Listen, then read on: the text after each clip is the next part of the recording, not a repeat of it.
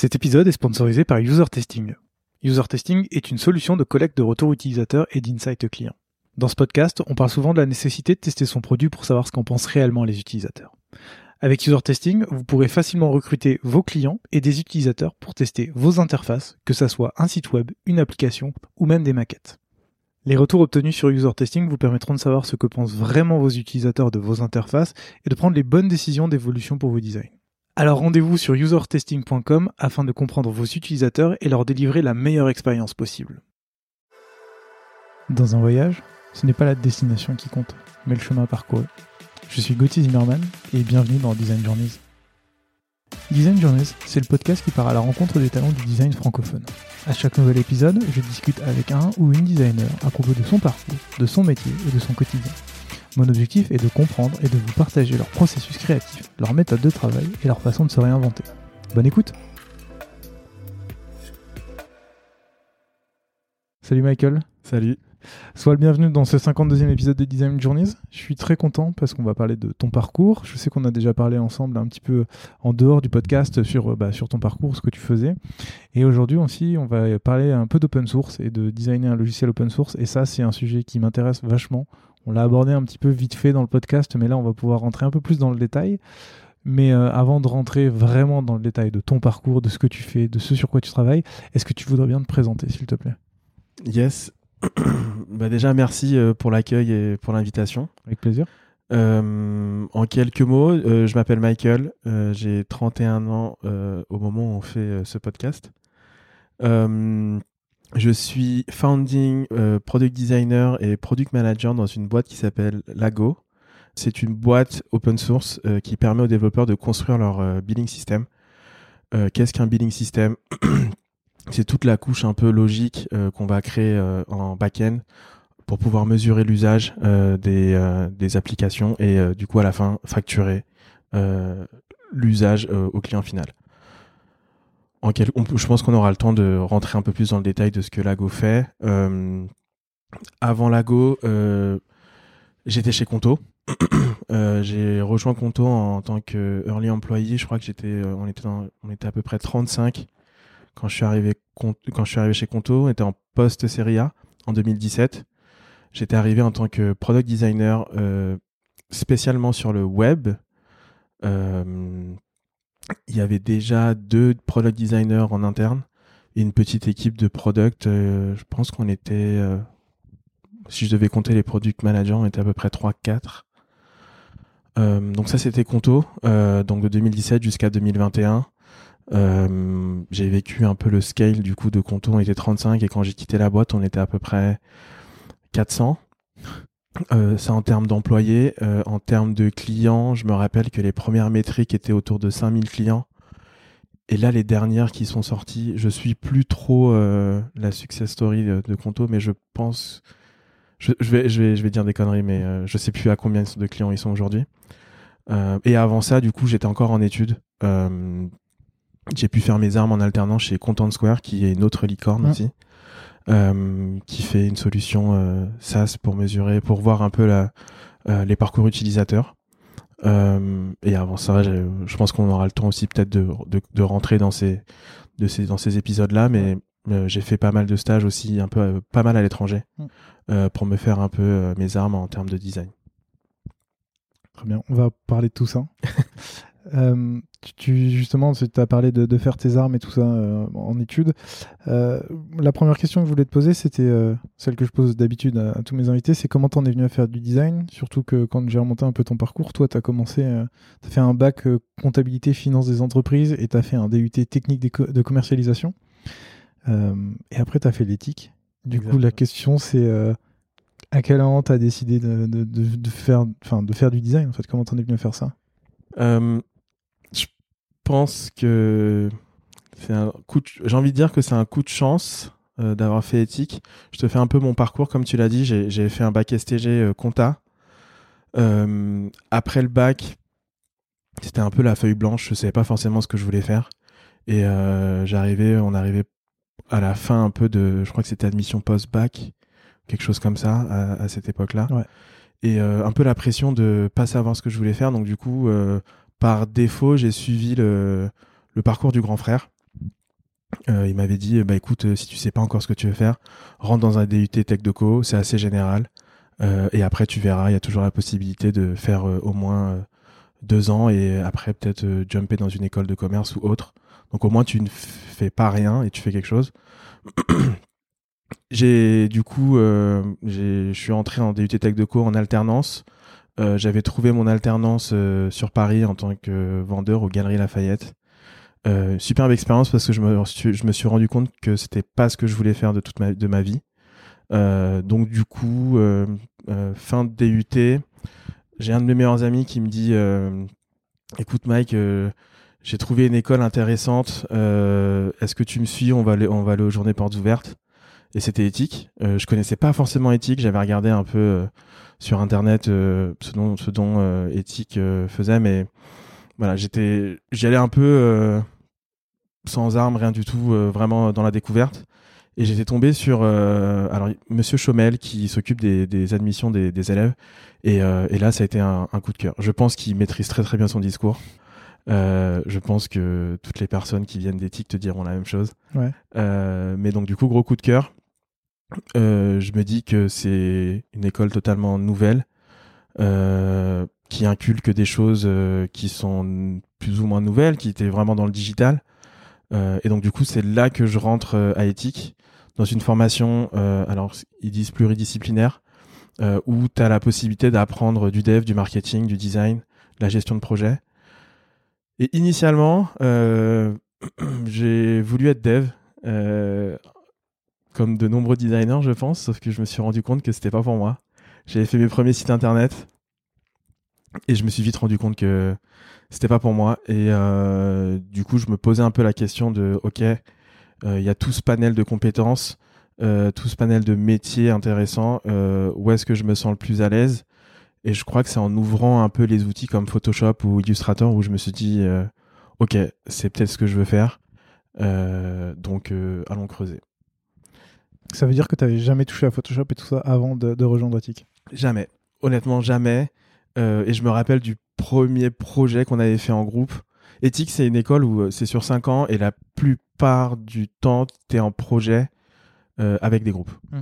Et donc, du coup, tu es amené à bosser avec d'autres personnes qui, que tu connais pas, vu que tu viens de rentrer à l'école au tout début, et qui ont des compétences diverses et variées.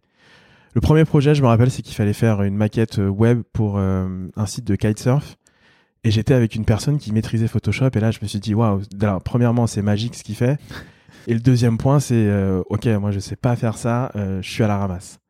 À côté de ça, il y avait d'autres personnes qui savaient déjà développer des sites internet. Donc moi, j'étais là et je me disais, waouh, j'ai vraiment un énorme gap entre moi, mes compétences et ces personnes-là. Donc du coup, ça m'a poussé aussi à, monter en compétences et, euh, et, à creuser et à faire pas mal de tutos, à travers les stages aussi, monter en compétences et aussi euh, un peu des un peu les, les homework quoi les devoirs. Les devoirs à la maison où euh, où euh, normalement je pense que quand tu rentres en études supérieures tu as plus concept de devoir tu as des projets à faire. Mm. mais je me mettais cette discipline avec un, un autre étudiant qui est encore qui, qui, est, qui est un ami aujourd'hui un ami de longue date. On se faisait un peu ces, ces challenges le soir où on se disait ok, aujourd'hui on essaie de designer ça et on se le faisait à deux, on se partageait un peu les tips et on montait en compétences comme ça. Ok, donc euh, on travaille en plus euh, à côté de l'école. Ouais, ouais, ouais. ouais. Tu as parlé des stages et euh, bon, du coup, comme tu écoutes un peu le podcast, tu sais que j'adore diguer dans la vie des gens. tu as commencé par un stage à Amsterdam chez Tam Tam, c'est ça? Exact, ouais. C'était une agence? C'était une agence qui s'est fait racheter ouais, récemment par Debt Agency. C'est alors quand j'y suis allé, alors j'ai je pense que tous les stages que j'ai faits, euh, alors bien évidemment, il y a, y a aussi un peu, bah, j'ai postulé, j'ai fait mes folios, mais il y a aussi une part de chance un peu, mmh. où euh, toujours des gens qui m'ont poussé à, à ok, bah, moi je, je vais à l'étranger, est-ce que tu veux venir avec moi? Et moi je me dis, bon, bah pourquoi pas? Euh, donc je me retrouve à Amsterdam, euh, à Tam Tam. C'était la première fois que du coup, il fallait que je trouve un appartement à l'étranger, que je m'occupe de toute la paperasse. Euh, et, euh, et, euh, et, commencer du coup à travailler dans un univers qui est un peu plus international qu'à Paris, en tout cas à cette période-là.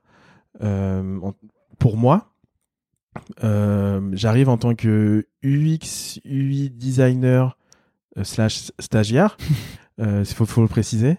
et on était, faut que je me rappelle, mais avait, il y avait différents bureaux. Il y avait un bureau à Amsterdam et un bureau à Rotterdam. et un troisième bureau à Utrecht, qui est une ville qui est à côté d'Amsterdam. et donc du coup, je me baladais entre ces trois bureaux euh, et, euh, et, principalement, je faisais vraiment un peu du. C'est horrible de dire ça comme ça, mais un peu du travail d'ouvrier en design. C'est-à-dire que je faisais de la bannière, euh, je faisais des déclinaisons, je faisais tout ce qu'il fallait faire. En fait, c'est ce que je me dis aujourd'hui, c'est que j'ai fait tout ce qu'il fallait faire pour apprendre, avoir de la rigueur et comprendre aussi le, le, travail un peu ingrat, quoi. Ouais, t'étais une petite main. Exact, une petite main dans une agence, mais mais super belle expérience. J'ai rencontré des gens hyper intéressants. Euh, et j'ai eu la possibilité de bosser sur deux projets que, où j'ai énormément appris. Le premier, c'était pour une conférence à Den Haag, euh, où j'avais bossé avec une personne, je me rappelle plus son prénom. Peut-être, je. Thiago, ouais, il s'appelait Thiago. Et. Euh, mec était, était une brute, était très très bon en design en termes de typo, en termes de, d'ajustement des pages, les espacements, les, euh, les, espaces blancs. J'ai énormément appris. Et après, j'ai eu la possibilité de tirer à moi tout seul un appel d'offres euh, avec euh, où du coup, je devais faire toute la conception web et mobile. Bien évidemment, c'est pas moi qui le pitchais à Pathé, c'était du coup les, les, chefs de projet. Et j'avais un design senior qui était là pour valider plus ou moins ce que je faisais. Et donc, tu as eu très vite en fait une, une grosse indépendance. Ouais, ouais. Ou en tout cas, de quoi monter vite en compétences et, euh, t'éclater sur des projets. Exact. Je pense que j'avais montré dès le début que j'arrivais à comprendre un peu ce que les gens me demandaient et du coup, j'arrivais à exécuter. Euh, ce qui a fait qu'on m'a mis un peu sur des tâches euh, un peu plus intéressantes que faire juste de la bannière. Mm. bien évidemment, malheureusement, l'appel d'offres, on l'a perdu, ce qui est normal. Euh, mais euh, ce qui est normal parce que voilà, un stagiaire qui, enfin de mon côté, euh, je me dis ça aurait été trop bien, mais bon, ça fait partie du jeu. Au moins j'ai appris et et et puis voilà comment se termine un peu l'expérience Tam Tam. Je rentre à Paris et du coup retour à Éthique. Ouais, mais j'ai une question. j'ai bien compris pourquoi tu étais allé à Amsterdam. La question que je me suis posée en intro, c'est pourquoi une agence? Est-ce qu'il y a un choix derrière le fait de, de commencer par une agence? Ouais, c'est une très bonne question. Il euh, faut que je te fasse aussi un peu l'histoire d'Ethique. Euh, Ethique avait une énorme, euh, comment dire, était beaucoup influencé sur le sur le modèle agence. Quand on était rentré, je crois que j'avais commencé Ethique en 2012. Donc le, le, produit à ce moment-là n'était pas forcément démocratisé comme comme ce qu'on a aujourd'hui, bah du coup dix ans après, en 2000, non 11 ans maintenant en 2023. Euh, mais donc du coup, le modèle euh, le plus fréquent était l'agence. Euh, et quand on parle d'agence, c'était c'était des, des, TBWA, des Publicis, des Havas, mais en plus on avait aussi des agences à l'étranger. Ce que Ethics savait bien faire, c'était un peu cette culture du, portfolio, du design un peu awards, où beaucoup d'éthiciens ont gagné un peu ce, prix-là. Du coup, c'est dans l'ADN de, l'école. Donc par défaut, tu te dis, toi, tu es en troisième année ou en deuxième année, tu te dis, je vais trouver un stage, je vais trouver un stage en design, bon, bah pourquoi pas aller toquer euh, aux portes des agences. Euh, Tam Tam, on était à peu près, euh, je pense qu'on était entre 80 et 100 à ce moment-là. Donc c'est entre taille humaine et potentiellement la taille qui fait que tu vas aller, tu, tu, aujourd'hui en tout cas dans des startups, la taille qui fait que tu vas potentiellement scaler. Maintenant, le modèle est différent parce que c'est un modèle agence. Et un modèle agence, tu scales pas autant euh, euh, que sur du produit. Euh, mais voilà, ouais. Ok. Et donc après, tu disais, tu retournes, tu retournes chez Ethic et j'ai noté que tu as bossé sur un projet. Enfin, tu l'as parlé, en as parlé tout à l'heure. Vous faites pas mal de projets, mais j'ai l'impression qu'il y a un projet qui s'est transformé en, entreprise. C'est Jay, c'est ça? Jay, ouais. Jay, pardon. c'est un service de streaming pour la musique afro et caraïbéenne c'est ça? Exact, ouais. Et toi, tu as bossé là-dessus en tant que UX designer, et euh, est-ce que tu veux bien nous en parler un petit peu? Ouais, je peux en parler en quelques mots. Euh, alors, le, projet initial a été euh, monté par, par trois éthiciens, bien avant que nous, on a, enfin que moi et d'autres designers arrivent pour bosser dessus en tant que projet scolaire. D'accord. je pense que j'ai pas ramené ma pierre à l'édifice sur ce projet-là, euh, dans le sens où euh, moi j'étais plus là en tant que alors UX designer, mais encore une fois dans le cadre scolaire, euh, j'étais en binôme avec une, une autre designer qui euh, qui a énormément euh, amené, on va dire, à, à ce projet-là, qui s'appelle Megan, Megan Regior, euh, qui bosse chez eFounders aujourd'hui. Euh, et c'est là où en fait j'ai énormément appris aussi en termes de produits D'accord. parce que j'étais en pairing avec elle et, euh, et donc du coup je voyais potentiellement tout son workflow, tout son craft, euh, comment tout le cheminement pour euh, commencer d'une idée et arriver vraiment jusqu'à la fin euh, les écrans. Euh, bien évidemment, on est dans un concept, euh, dans un contexte très scolaire où euh, tu vas pas forcément aller voir l'utilisateur, tu vas pas forcément challenger les choses avec les développeurs.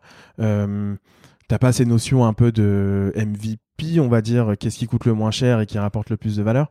Mais déjà dans la conception, on va dire design, euh, d'un point de vue UX et UI, c'est là où j'avais, euh, j'ai beaucoup appris. Et c'était un premier pas dans ce, de ce, dans ce qu'on appelle le produit. Et t'as bossé, si j'ai bien noté, sur ce projet pendant une... 10 mois une- À peu près, ouais, c'était un, alors, c'était un projet qui avait duré à peu près 6 à 8 mois.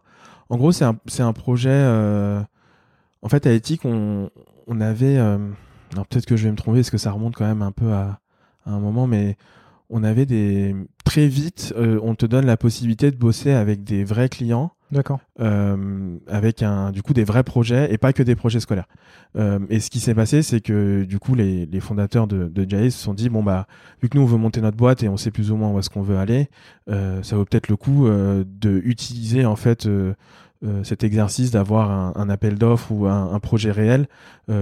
Au sein d'Ethic et avoir une équipe dans Ethic et du coup bosser dessus avec avec d'autres personnes. Ce qui a été cool, c'est qu'on a bossé entre potes sur ce projet-là. Euh, après, comme je te l'ai dit, c'est un projet qui existait avant et qui existait aussi après, Ouais, parce que c'est qui euh, existe toujours d'ailleurs. qui existe toujours et qui, qui a une dimension totalement différente de l'idée de base. Euh, J'en avais discuté avec Jean-Yves, qui est un des fondateurs, il y a pas longtemps, il y a à peu près euh, 3-4 mois. On, on, on avait fait une espèce de petit récap de nos vies et, et euh, c'est fou comme le projet a changé par rapport à ce qui était au tout début. Euh, on parle de 2013-2014. Euh, mais oui, alors donc du coup, euh, dans cette histoire-là, euh, je pourrais, je sais pas si on a, si moi ou on a eu beaucoup d'impact par rapport à ce qui est aujourd'hui, mais en tout cas, moi de mon côté, ça a eu un impact sur mon évolution. Et tu parles de- d'entreprises qui changent et qui pivotent. On en reparlera tout à l'heure pour parler de, la- de, de toute évidence. Euh, après ça, tu pars à LA. C'est ça? Exact. Tu, il y a une raison particulière pour cette destination? Il n'y a pas forcément de raison. Alors, je, venais de faire, euh, je de faire euh, 3 à 4 mois à Amsterdam. Euh, donc du coup, après, on rentre à Paris, tout le monde rentre à Paris. On est reparti pour 6 mois de cours. Et après, il faut partir encore en stage.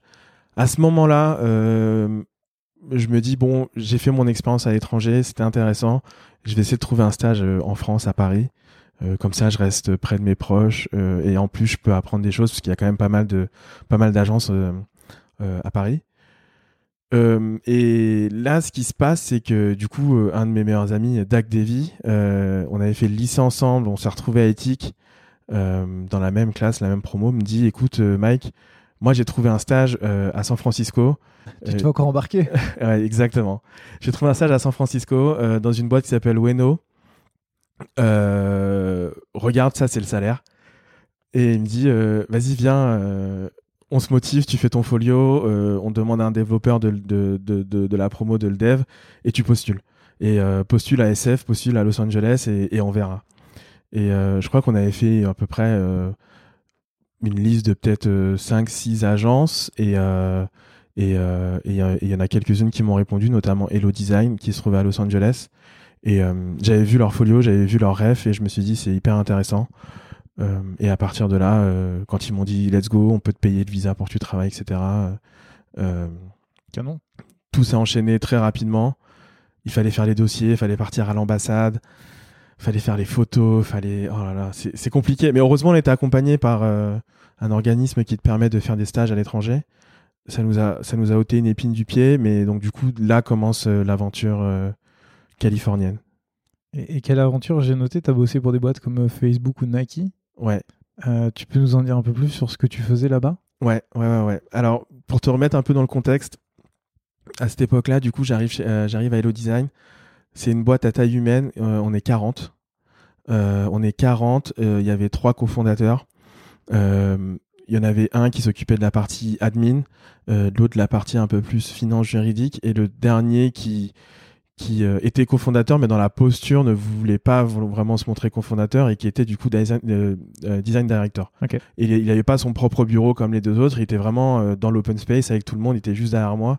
Et donc du coup, hyper actionnable, tu ah, vois. Et, et c'était mon, mon, maître de stage, slash, j'ai envie de dire mentor, un de mes premiers mentors un peu dans, mon, dans, dans mes expériences.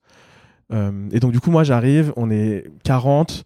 Euh, je crois que j'étais euh, bah, du coup le seul français euh, qui parlait un tout petit peu anglais. Je, parlais anglais, mais, pas, très très bien non plus. Euh, et c'est là où, donc du coup, au début, on me teste.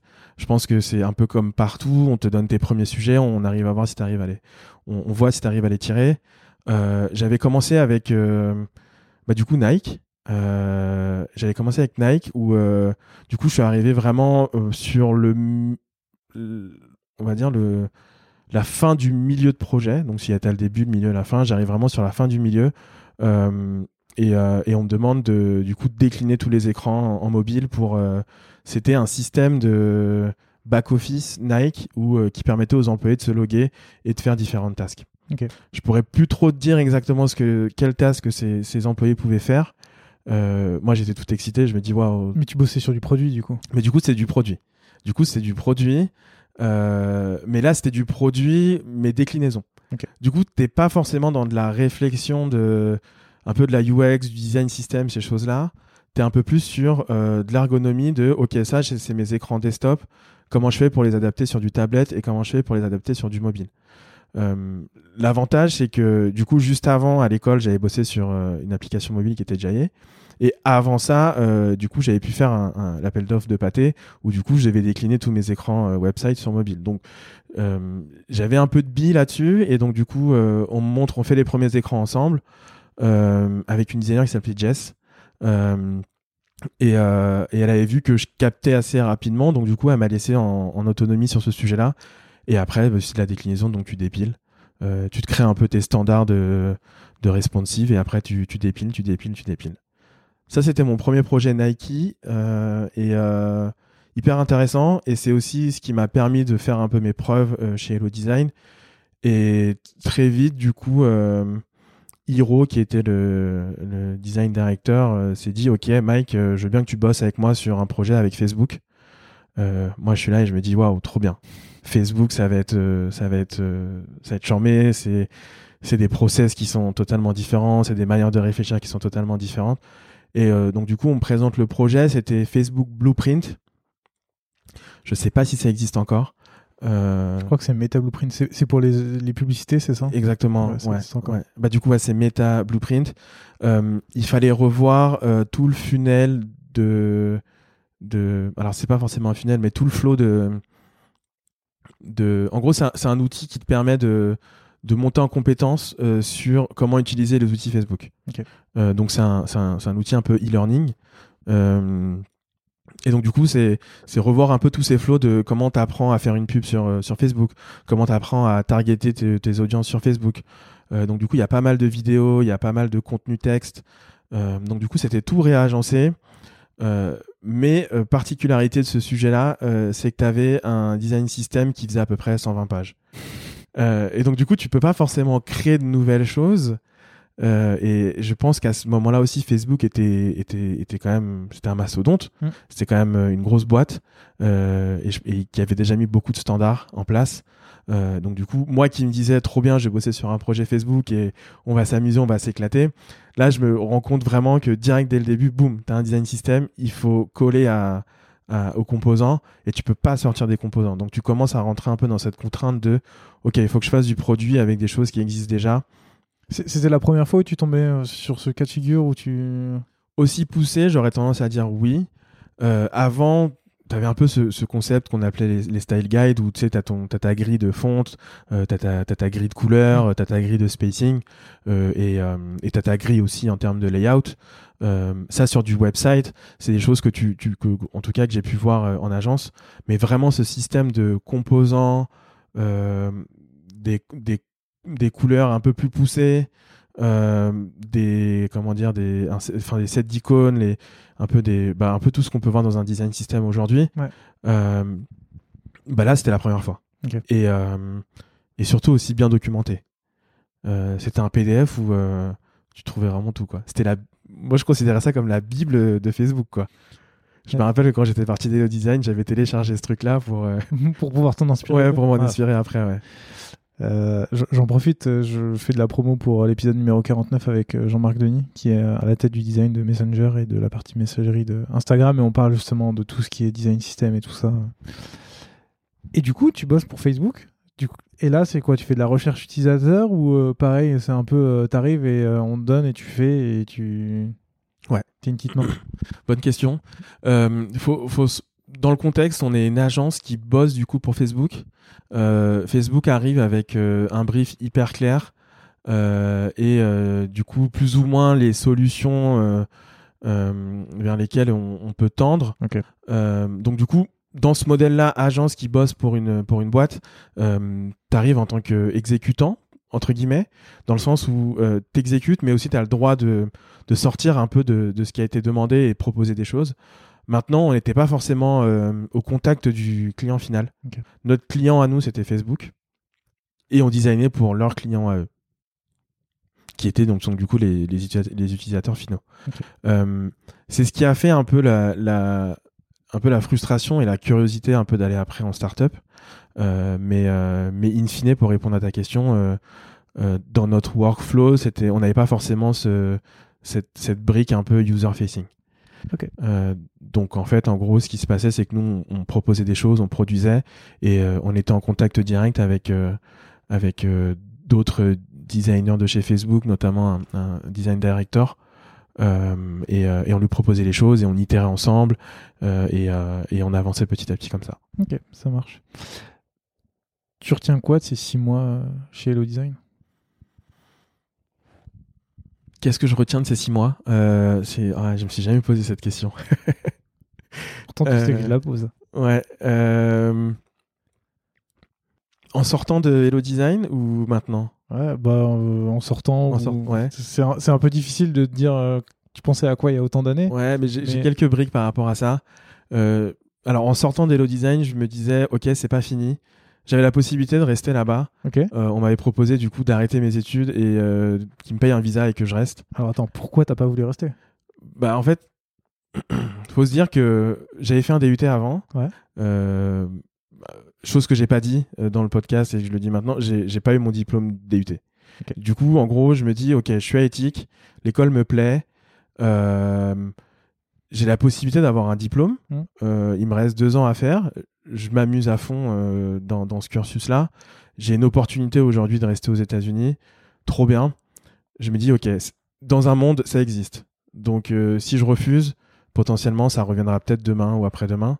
Donc, sois patient, rentre en France, termine ta dernière année. Je suis sûr que tu auras beaucoup de choses à apprendre. Et après, tu verras ce que tu fais. Euh, donc, du coup, euh, en quittant les Yellow Design après ces six mois, je me dis que il reste encore beaucoup de choses à faire et c'est hyper excitant. Je me dis aussi que potentiellement, euh, j'ai envie de monter sur du produit. Mm. Euh, qui avait cette frustration, comme j'ai dit juste avant, de ne pas être user-facing, de ne pas discuter avec les personnes qui vont utiliser ce que toi tu, tu conçois, ce que tu plus ou moins, entre guillemets, créer. Euh, il y avait un peu cette frustration, cette curiosité. Et, euh, aujourd'hui, je suis content d'avoir fait cette expérience euh, parce que c'était quand même une expérience à l'autre bout du monde. Ça veut dire que professionnellement, j'ai beaucoup appris. En termes de rigueur, j'étais en direct avec du coup un des fondateurs. Et t'as un peu cette pression de ok, je peux pas forcément me foirer, même si t'as toujours le droit de te rater. Euh, mais euh, du coup, tu veux atteindre cette barre que lui pense euh, pour toi. Et donc du coup, voilà, beaucoup de rigueur et et, et, et, de la montée en compétences. Ce qui était cool, c'est qu'en parallèle, j'avais mon Dak Davy, un ami à moi, bah, comme je l'avais dit, Dak qui était ASF chez Ueno. Du coup, on se faisait pas mal de voyages à l'ASF. J'ai vu les bureaux d'Ueno. Je voyais aussi ce qu'ils faisaient à cette époque-là. Et, et, même encore, je pense que c'est hyper connu par rapport à ce qu'ils ont fait. Ouais. Donc, du coup, ça te met tout de suite aussi euh, dans, le, dans le mood où, OK, eux, ils sont là. Ils sont super bons. Moi, je suis beaucoup plus bas et j'ai encore beaucoup de choses à apprendre.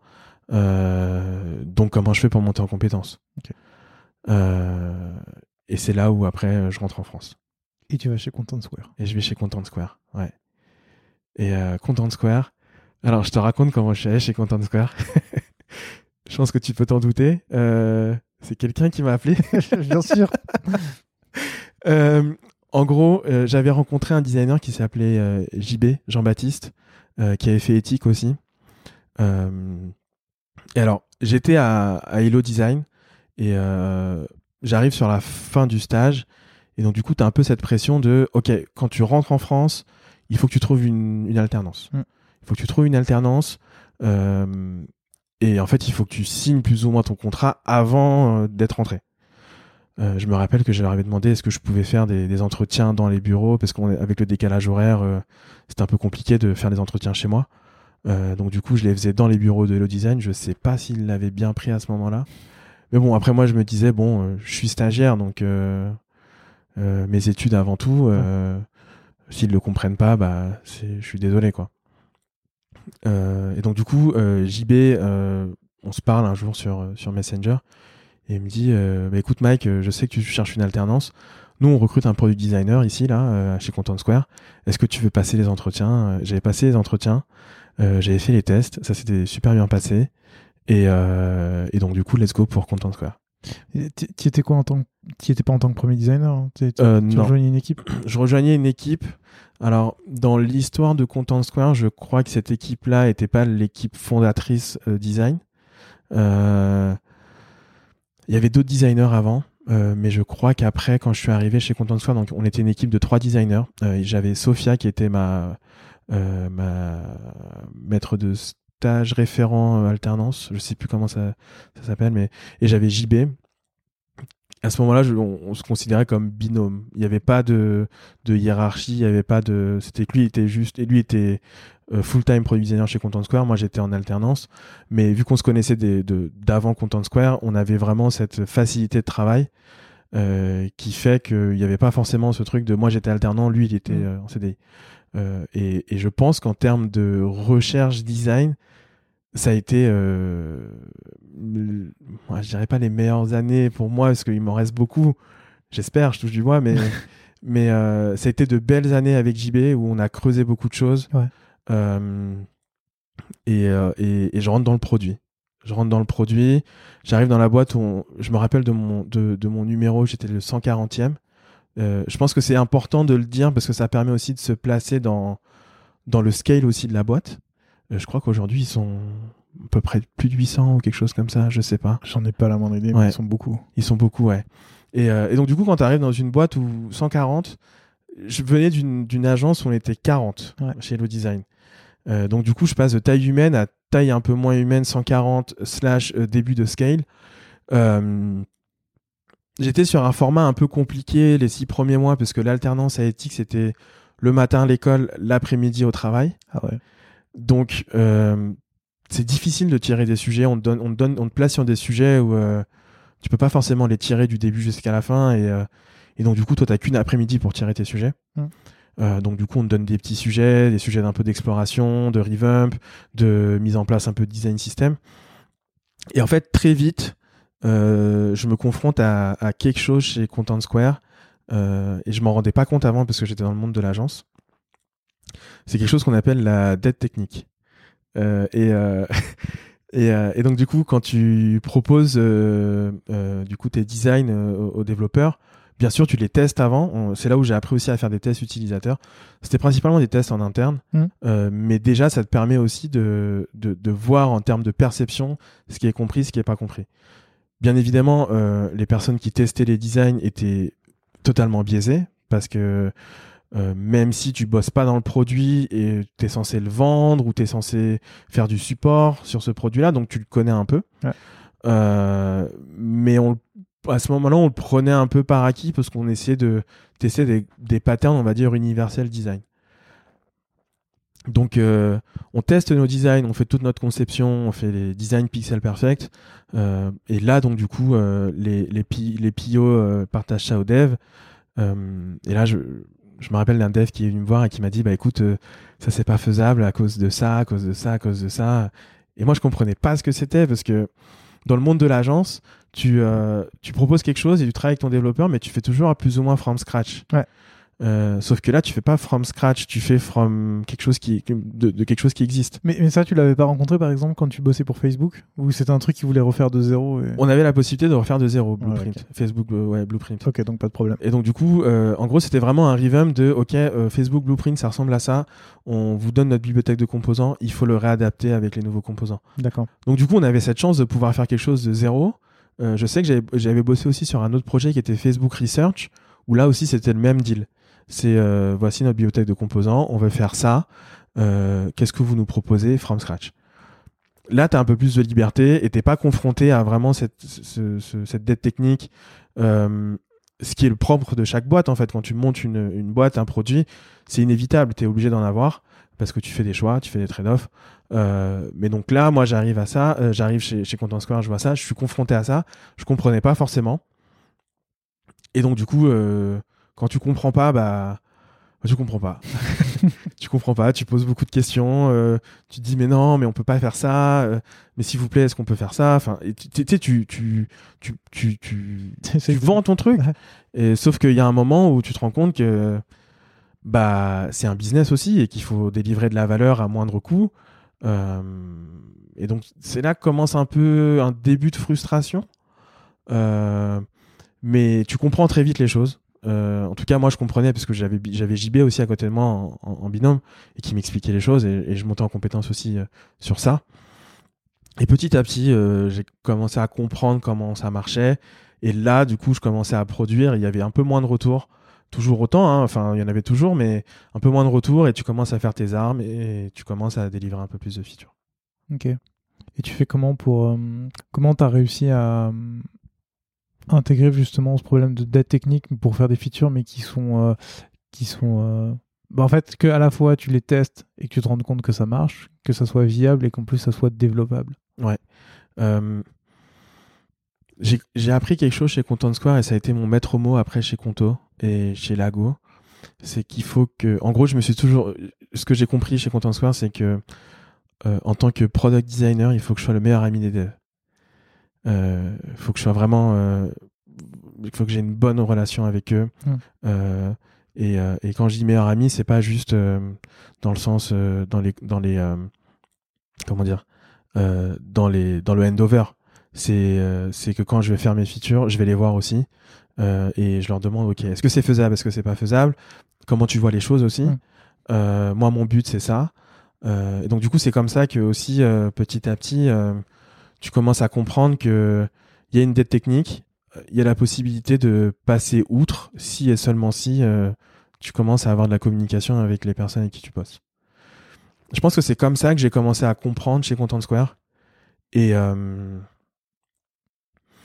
euh, et après, bien évidemment, des fois, on se faisait des sessions aussi un peu de revamp design et on revoyait vraiment euh, les, les, enfin, les patterns design, pas forcément le layout ou, ou, euh, ou, euh, ou, euh, comment dire, on va dire les, les fonctionnalités, euh, on va dire d'un point de vue back-end, mais vraiment la partie un peu UI. Ouais. Et ça, on le partageait aussi avec les devs. Et donc, du coup, on faisait un peu aussi de, de la sensibilisation. On leur disait, bah voilà, potentiellement, euh, en termes de UI, on pourrait aussi aller là dans le futur. Et, et ça, ça les faisait kiffer aussi parce qu'ils se disaient, ok, c'est cool. Euh, on, a, on, on a une dette technique, mais en plus, on a aussi potentiellement euh, euh, une vision de où pourrait aller le design. Ouais. Donc, euh, comment nous aussi, on arrête de subir cette, cette dette technique et on arrive à se dire, ok, potentiellement, on pourrait, on pourrait aller là. Après, je te parle de ça. Encore une fois, euh, c'est dans- à une échelle où euh, je parlais avec un ou deux, trois devs. Donc, c'était pas vraiment au, vraiment au sein des 140 personnes. Ouais. Mais déjà, pour moi, c'était une victoire de me dire que quand je parlais du coup avec des ingénieurs et je leur montrais un peu mes designs et je leur montrais un peu la vision, ils se disaient, OK, trop bien, euh, c'est hyper cool. bon, on va essayer de, de, de, de, fédérer des gens pour aller dans cette direction-là. J'imagine que c'est quelque chose que tu as gardé chez Conto et ensuite chez Lago. Ouais. Ouais. On en reparlera pour je pense. J'ai des questions à te poser là-dessus. Dans, dans ce que tu me racontes de Content Square, j'ai l'impression que tu découvres le produit, ce que c'est que de bosser sur un vrai gros produit. Bon, les problèmes que ça impose, mais euh, la, la recherche utilisateur, etc.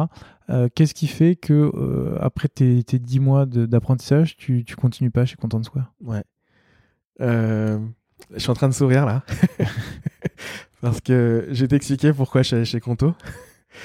Euh, en gros, alors chez Content Square, euh, ce qu'il faut savoir, c'est que j'avais une j'avais une super bonne euh, alchimie avec JB. Ça veut dire qu'on s'entendait super bien.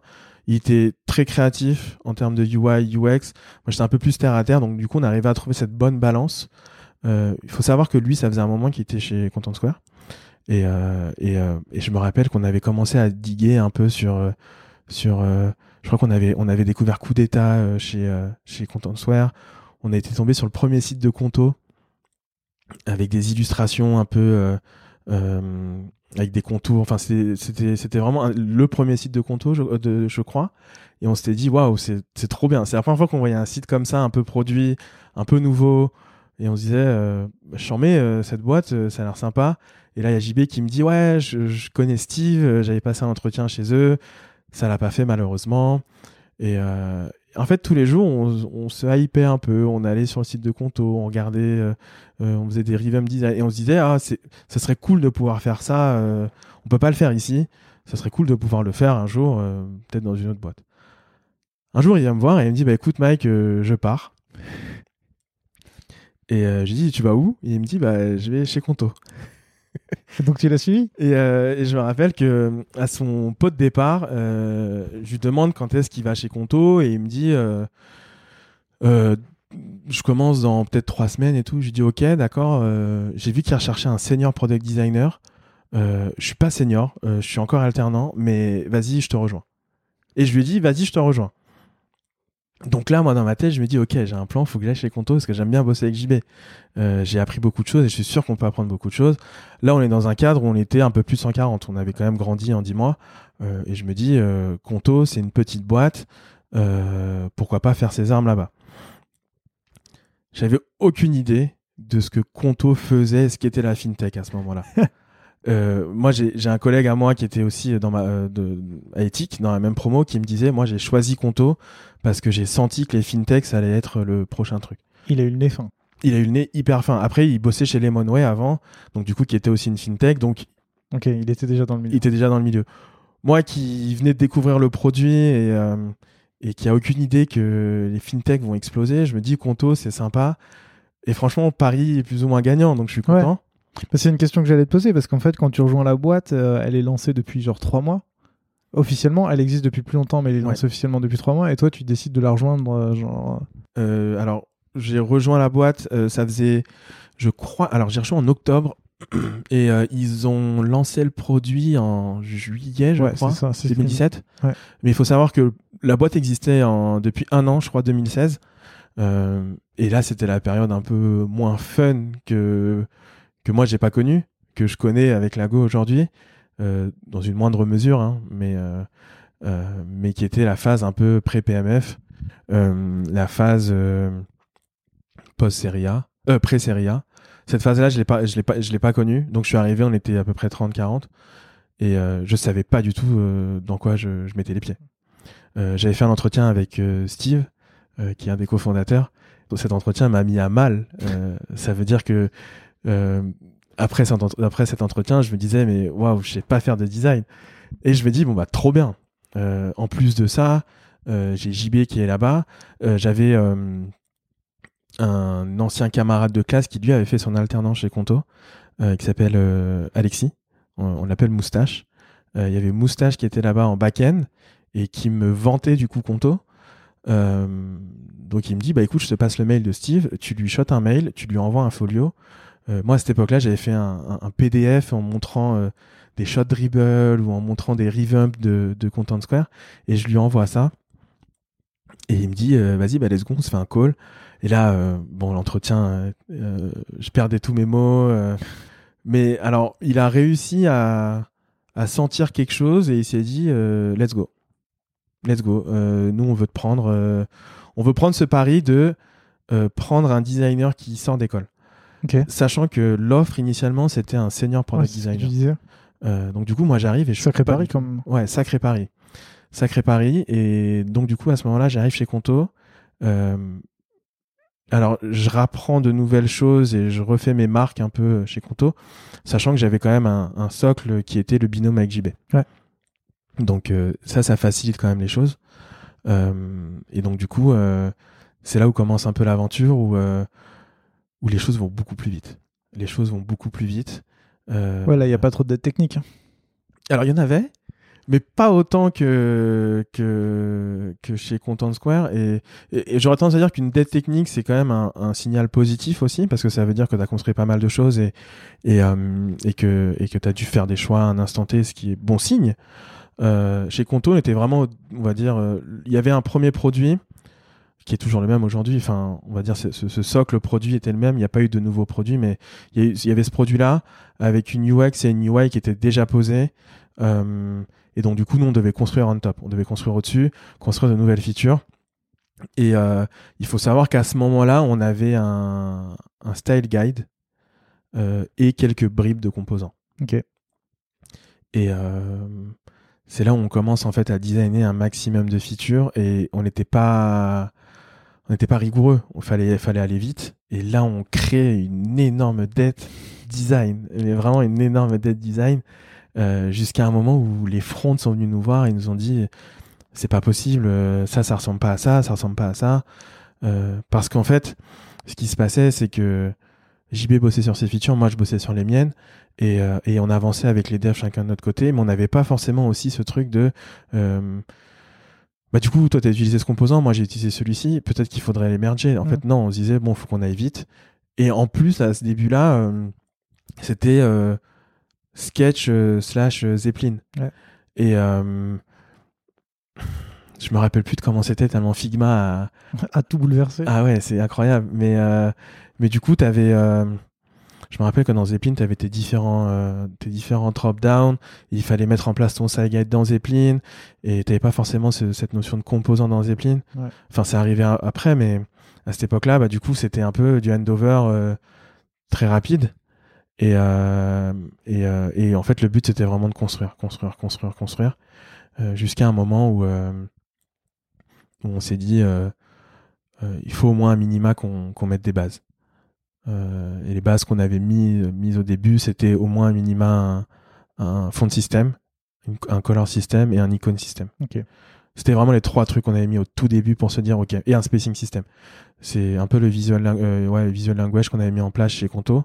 Euh, je crois qu'encore aujourd'hui, à part peut-être les couleurs qui ont changé et les icônes avec le rebranding, je crois que le fond de système est plus ou moins le même, le spacing aussi. Donc ce qui montre aussi que ce qui est cool, c'est que le travail qu'on avait fait à cette époque-là est encore là aujourd'hui. Euh, donc euh, ça montre aussi que on avait plus ou moins bien fait le travail, donc c'est cool. En tout cas, un travail qui pouvait scaler. Euh, et ça, les devs ont énormément apprécié. Euh, ça leur a enlevé, euh, ça leur a ôté une épine du pied. Euh, on n'est pas allé jusqu'au bout parce qu'après, enfin, après il y a eu des départs. Euh, en gros, chez Conto, j'ai eu, on va dire, peut-être 3-4 cycles, on va dire. Je suis resté 3 ans et demi et, euh, et j'ai eu, on va dire, ouais, 3 cycles chez Conto. Euh, le premier, où euh, du coup, c'est ce moment-là où j'arrive. Euh, on est trois designers, donc JB, Chris, qui était lui full mobile, Android et iOS. C'était incroyable puisqu'en fait, alors nous, on bossait pas sur les features mobiles. Euh, on bossait uniquement sur les features web. Euh, Quand, quand tu dis feature mobile, on parle bien de, de l'application, ouais, de l'application mobile. Conto n'était pas responsive web, et je crois, alors je sais pas, mais je crois qu'aujourd'hui c'est toujours pas le cas.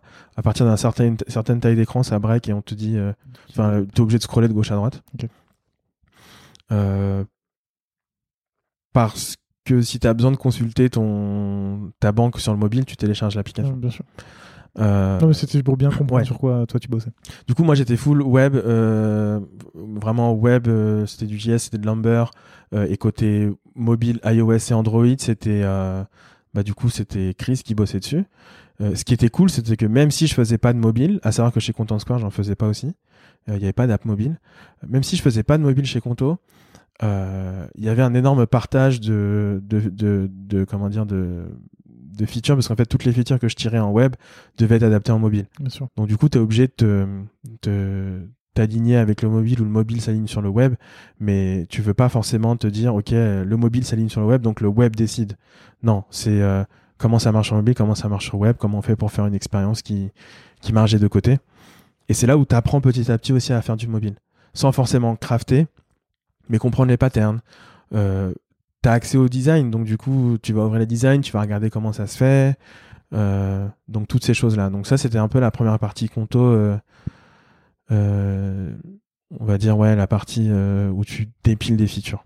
Tu dépiles, tu dépiles. Et, et le but, c'était de scaler aussi, parce qu'on arrivait euh, après la série A. Et donc, du coup, fallait montrer que, que, que ça pouvait convertir un peu plus. Et donc, du coup, aussi dépiler la roadmap. Et c'est là où on commence à recruter aussi notre premier brand designer, euh, Tom Souverain, euh, qui, euh, je crois que quand il est venu chez Conto, il terminait un stage de, chez la FNAC. Ok. Et, et une de ses premières missions, c'était de revoir le rebranding de Conto. Allez. Incroyable. ce et, et ce, et ce branding-là a tenu jusqu'à récemment. Le dernier branding que Conto a fait, je crois que c'était l'année dernière. Ouais. Du coup, c'est un branding qui a quand même tenu un peu plus de trois ans et demi, donc c'est cool. C'est, aussi. hein. Ouais. Et, euh, et, euh, et ça a bien vieilli, on a pu le scaler aussi. Ouais, du coup, vous avez dû bosser avec lui pour l'intégrer dans, Exact. j'imagine, dans le design system, voir comment intégrer la bande dans le produit. Exact. Je me rappelle d'une discussion que j'avais eue avec Steve et Chris euh, et JB. On se disait, OK, on, on doit recruter un brand designer.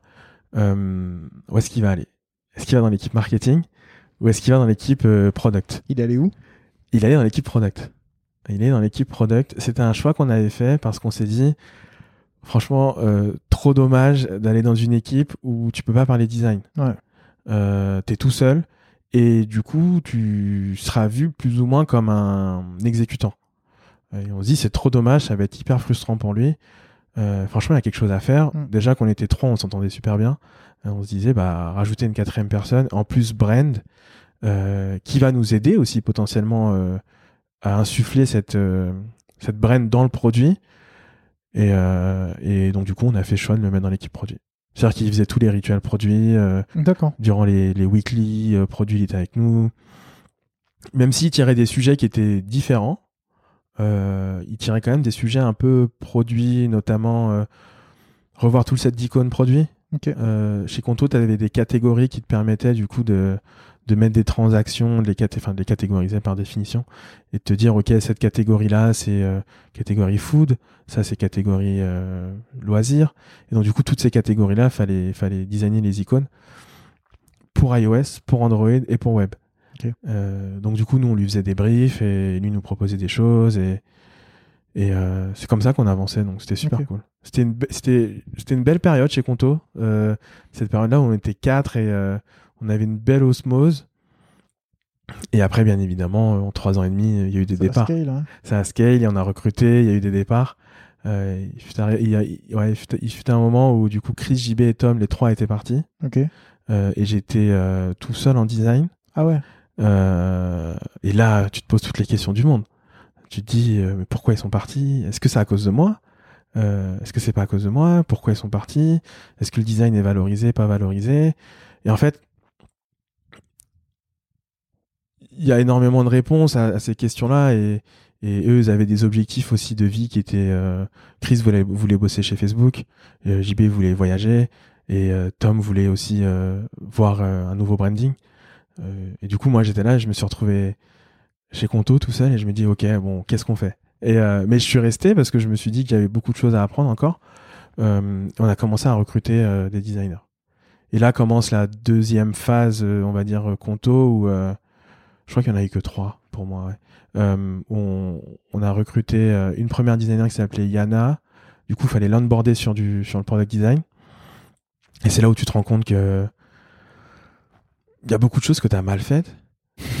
Parce que quand tu te rends compte que si tu l'onboard sur un design system et, et que elle, quand tu as produit, bah, il y a beaucoup de choses qui sont pas ISO avec ce que tu fais, c'est que tu te dis, OK, il y a, y a, beaucoup de choses à améliorer. Et ça, c'est trop bien parce que tu te dis, il y a, y a, du pétrole.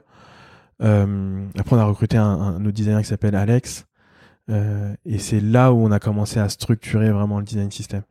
Je me rappelle que avec Alex, on, on avait ce sujet design system. Il avait lu des bouquins et il était hyper chaud sur design system. Et du coup, on en discutait. On l'a pitché devant Steve et, Marco, qui est CPO de chez, Conto.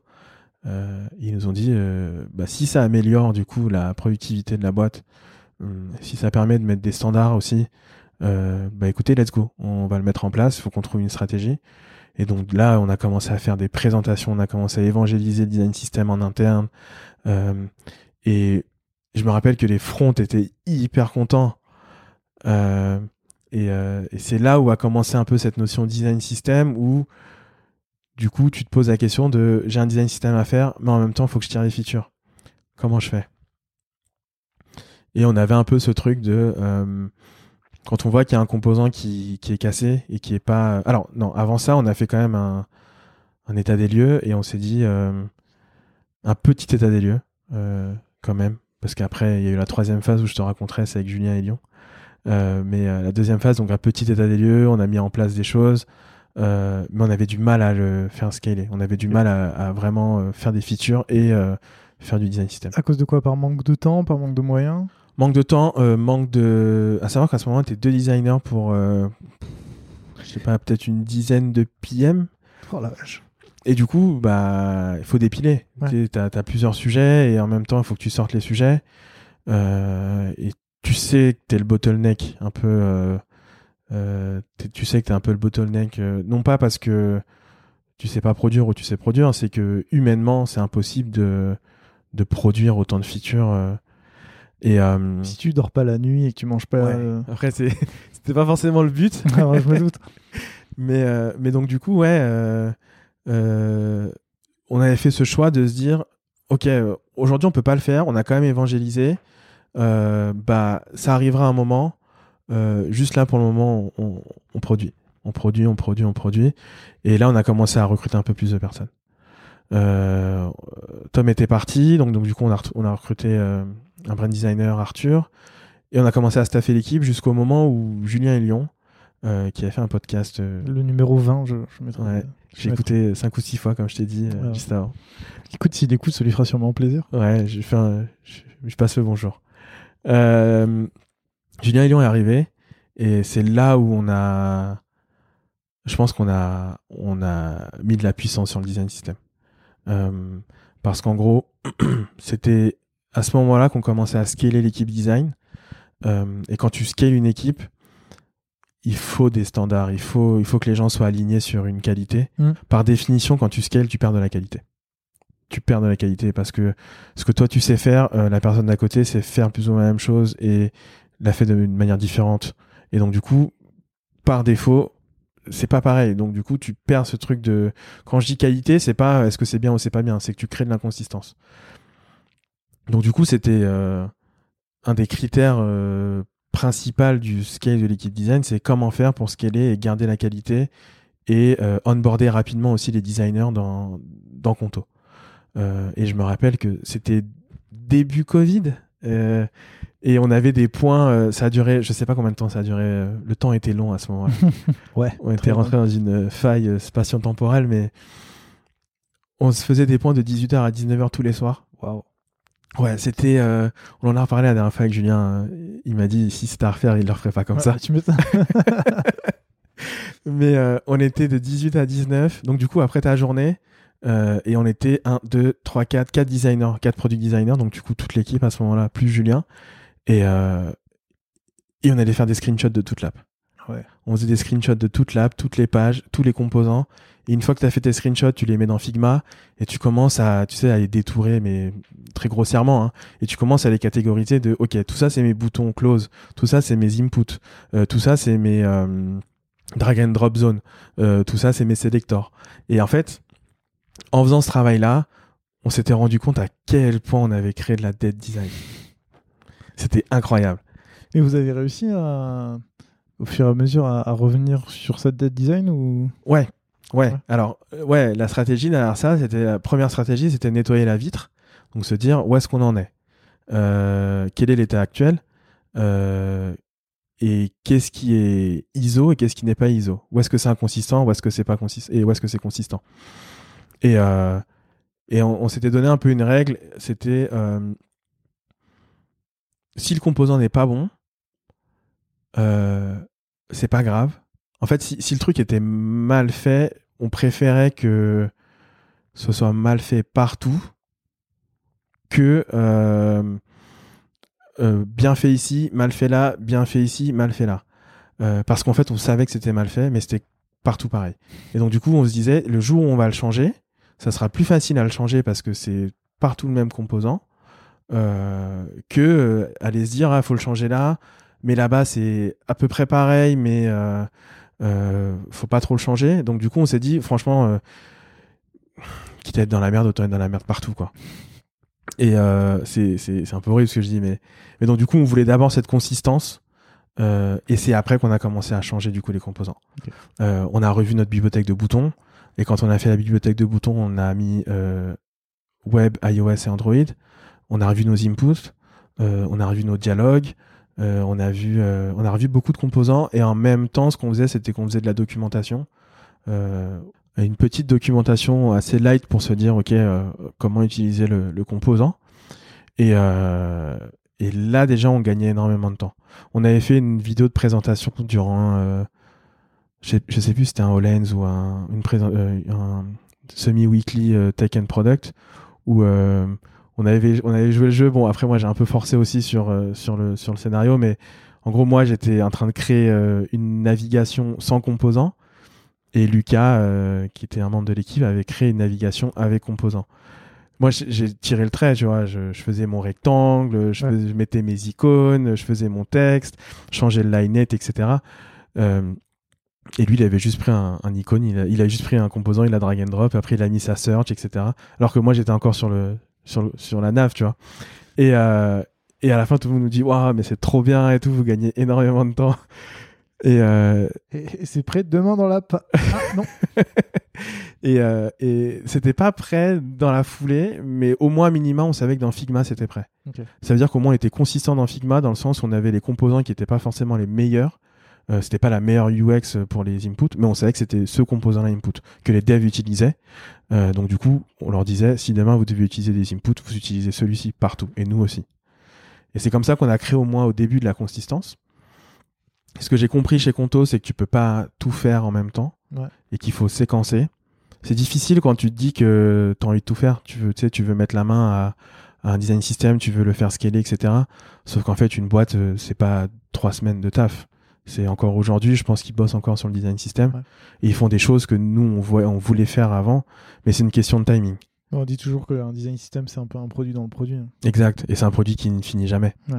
C'est un produit qui ne finit jamais. Donc euh, aujourd'hui, euh, hyper fier de, de- des briques qu'on avait mis en place. euh, parce que du coup l'équipe Conto a réussi à itérer dessus et l'améliorer euh, fois 300, 400 euh, en termes de qualité et, et je crois qu'ils ont participé au dernier euh, talk de Figma pour parler de, du rebranding dans le design system. Euh, donc hyper cool, Ouais. hyper cool de, de savoir que ce qu'on avait déjà construit à cette époque-là euh, était une base euh, pour l'améliorer. Et t'as pas voulu faire un quatrième cycle dans la boîte?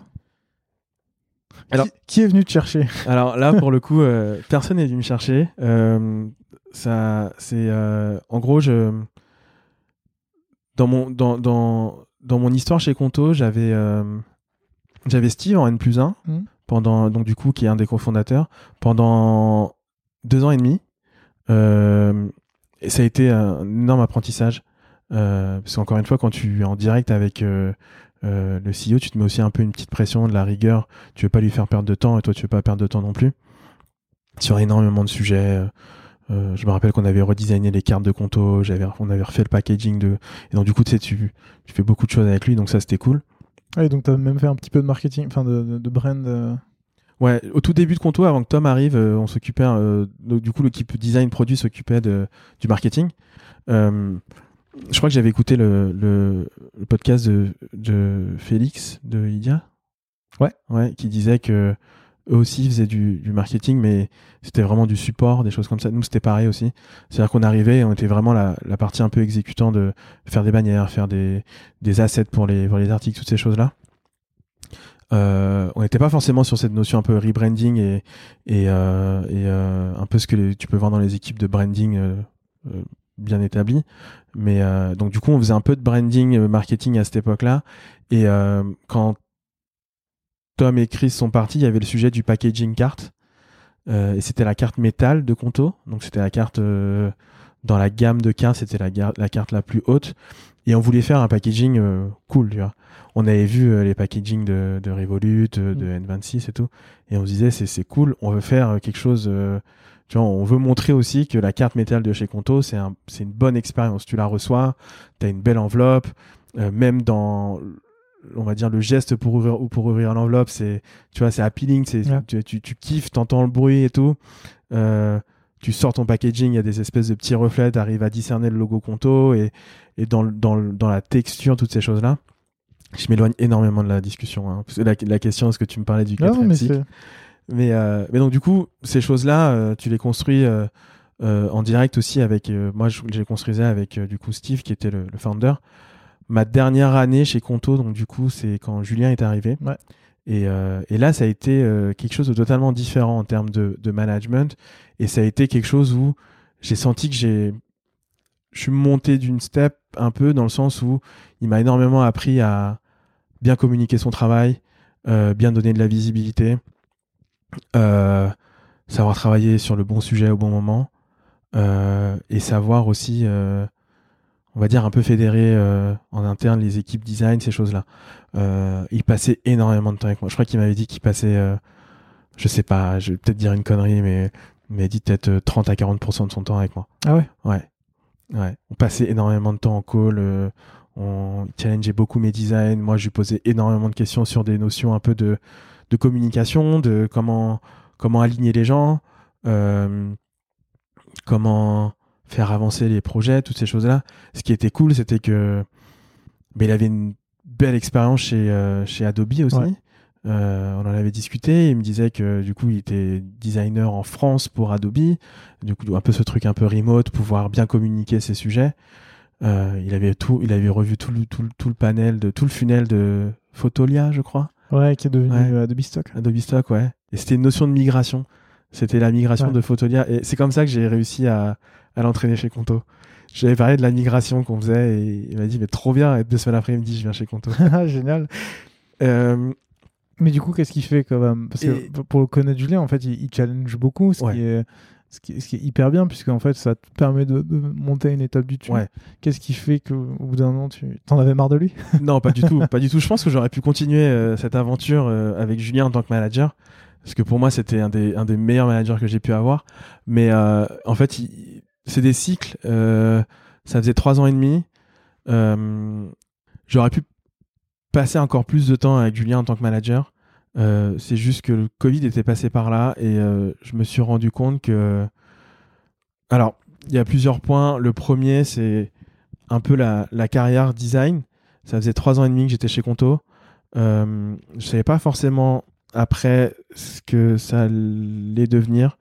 Est-ce que je voulais monter en management, en contributeur individuel, en expert, toutes ces choses-là? Et on n'en avait pas trop parlé non plus. Euh, à côté de ça, il y avait euh, cette notion un peu de freelance qui m'intéressait énormément. Quand tu sors du Covid, t'es fatigué, t'es, et, et mine de rien, Conto, c'était quand même intensif, mais c'est une très bonne école.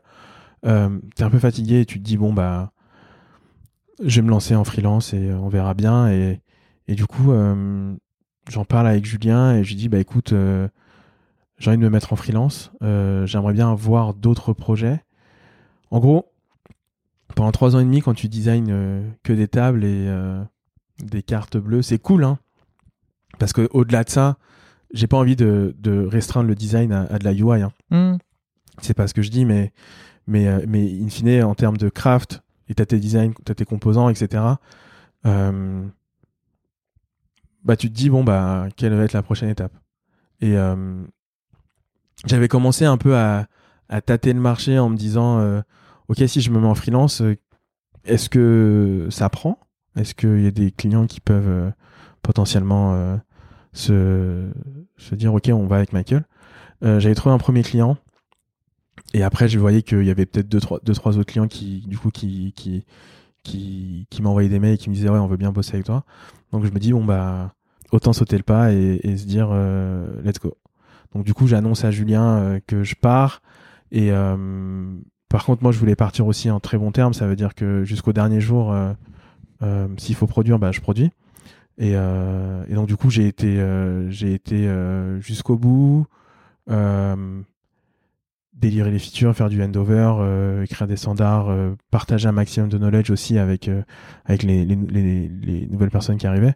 Sachant que je crois qu'à cette époque-là, j'étais le plus ancien de l'équipe design. Mmh. Euh, donc du coup, au maximum, j'ai essayé de partager euh, toutes les infos que j'avais. Et après commence euh, l'aventure freelance, qui a été courte. ouais, parce que t'en fais même pas référence en fait. Tu... Non, j'en fais pas référence parce que, alors du coup, l'aventure freelance a été courte. j'ai commencé avec avec deux boîtes et notamment Lago. et en fait, ce qui se passe, c'est que quand tu bosses avec d'anciens collègues, tu as déjà un peu ces automatismes que tu avais dans la boîte précédente. Euh, à savoir que à ce moment-là, Lago, c'était. Euh, il y avait Anto, Rafi, euh, Julien, et je crois qu'on avait, ouais, on avait Jérémy aussi qui était back-end, qui, est là, qui est encore là aujourd'hui. et ces quatre personnes-là étaient là avant ou quelques mois après mon arrivée chez Conto.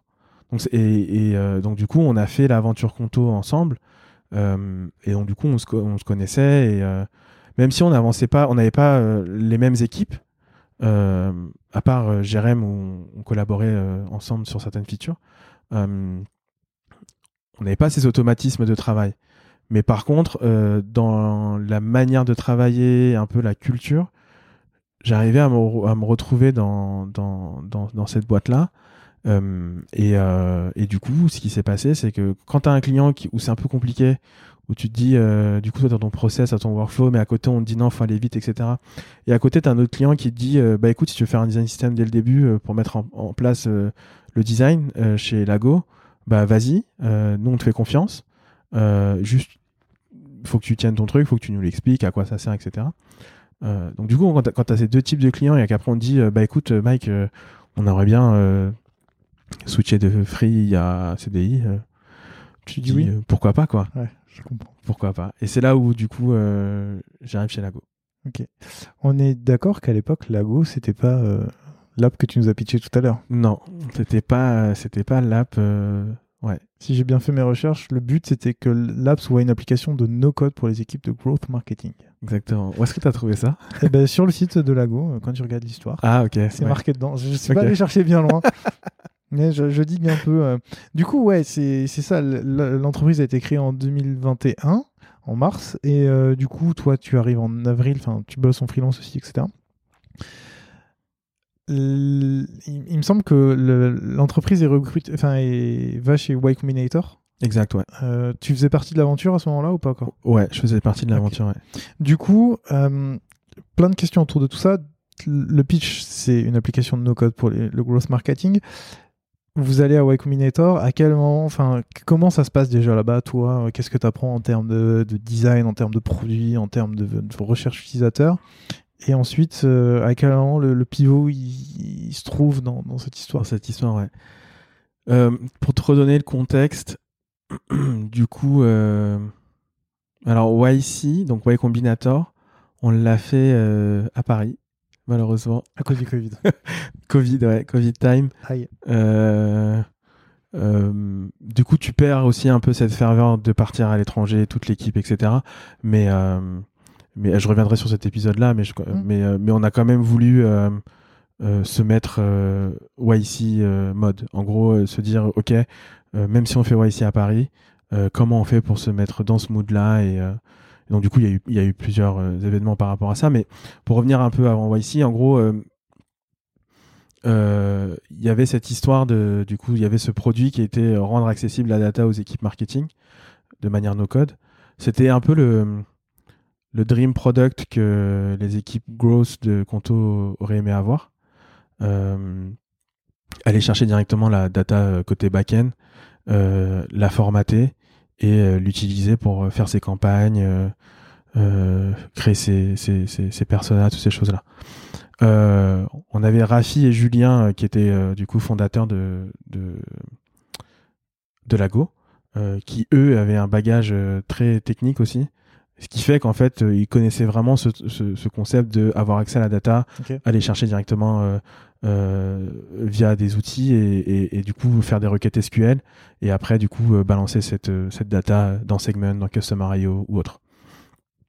On s'était dit ouais, euh, dans un monde idéal, ça serait trop bien que on rende ça nos codes et que les équipes marketing euh, puissent se débrouiller tout seuls. Euh, et c'était vraiment un besoin dans le sens où euh, les équipes marketing, même encore aujourd'hui, adoreraient avoir accès à la data backend. Euh, mais très rapidement, alors donc du coup on fait YC pendant cette période-là. J'allais, j'allais arriver au moment où on allait pivoter, mais il faut que je te raconte euh, YC. Euh, du coup on fait YC. Les fondateurs postulent chez YC. À savoir qu'à ce moment-là, on n'avait pas de produit. En gros, je crois que chez YC, il y a, y y quelques critères. C'est il faut que tu aies, un produit, il faut que tu aies des clients et il faut que ces clients payent. Je crois que c'est, je crois, hein, mais je suis, je, suis- je suis plus sûr. Mais nous, on n'avait pas de produit. Donc, du coup, par définition, si t'as pas de produit, c'est que t'as pas de clients et c'est que. euh, et, euh, Encore, si tu te débrouilles bien, tu peux réussir à vendre un truc. oui, hein. tu peux, ouais.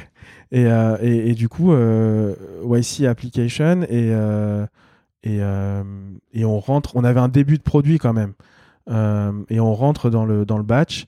Et, et là, on se dit, OK, toutes les problématiques qu'on partageait à YC, euh, toutes les réponses qu'on avait, c'était écoutez, euh, mettez votre produit euh, dans les mains de vos clients et à ce moment-là, on pourra vous aider. Bien évidemment, ils peuvent pas nous répondre autre chose parce que sinon, c'est de la spéculation. Mm. C'est moi, je pense que si, moi, je pense que ça. Mais en fait, il y a que le marché qui parle à la fin. Donc, nous, on s'est dit, OK, on, est un, on a un début de produit. Comment faire pour ne pas gâcher ces trois mois YC euh, en construisant ce produit-là et, et à la fin, pas prendre d'insight? Donc, on s'est mis un peu en, Warzone. euh, euh, on s'est dit, OK, bon, on se fait vraiment le YC et on, on ship notre produit le plus rapidement possible. Quitte à prendre des raccourcis, on prend des raccourcis, c'est pas grave, on les, récupérera plus tard. Et donc, du coup, on commence à construire notre produit et on commence à le vendre. On commence à avoir des clients. euh, on commence à avoir des users qui utilisent notre produit. Et, euh, là commence, du coup, euh, il nous restait à peu près, euh, je sais pas, je crois qu'on l'avait construit en entre 4 et 6 semaines Ouais. le produit. Et après, il nous restait, bah, du coup, sur les trois mois, il nous restait le, toute la période restante pour, euh, pour YC, pour se faire challenger, toutes ces choses-là. Mais attends, juste là, du coup, sur ces 4 à 6 semaines, vous faites quoi? Vous vous mettez en, en mode euh, dans une bulle et vous créez un produit ou tu vas quand même rencontrer des utilisateurs, tu parles ou tu fais le truc en mode tunnel et à la fin tu vas le faire tester? Ouais, c'est une bonne question. En gros, euh, alors l'avantage qu'on avait, et, euh, et à cette époque-là, hein, je pensais que c'était un avantage et, et c'était c'est devenu un inconvénient parce qu'on a pivoté à la fin, mais c'était que on était beaucoup sur notre instinct. On était beaucoup sur euh, un peu le dream product qu'on, qu'on- que les équipes marketing de chez Conto voulaient avoir. Euh, notamment parce qu'on avait aussi euh, les fondateurs qui, qui et c'est normal parce que c'est, c'est, c'est la vision, tout part de la vision aussi Mm. des fondateurs. Et donc du coup, on est parti un peu en, alors on, on essayait de balancer entre les deux parce qu'en fait, le, le leitmotiv de, de YC, c'est de parler à vos clients le plus tôt possible.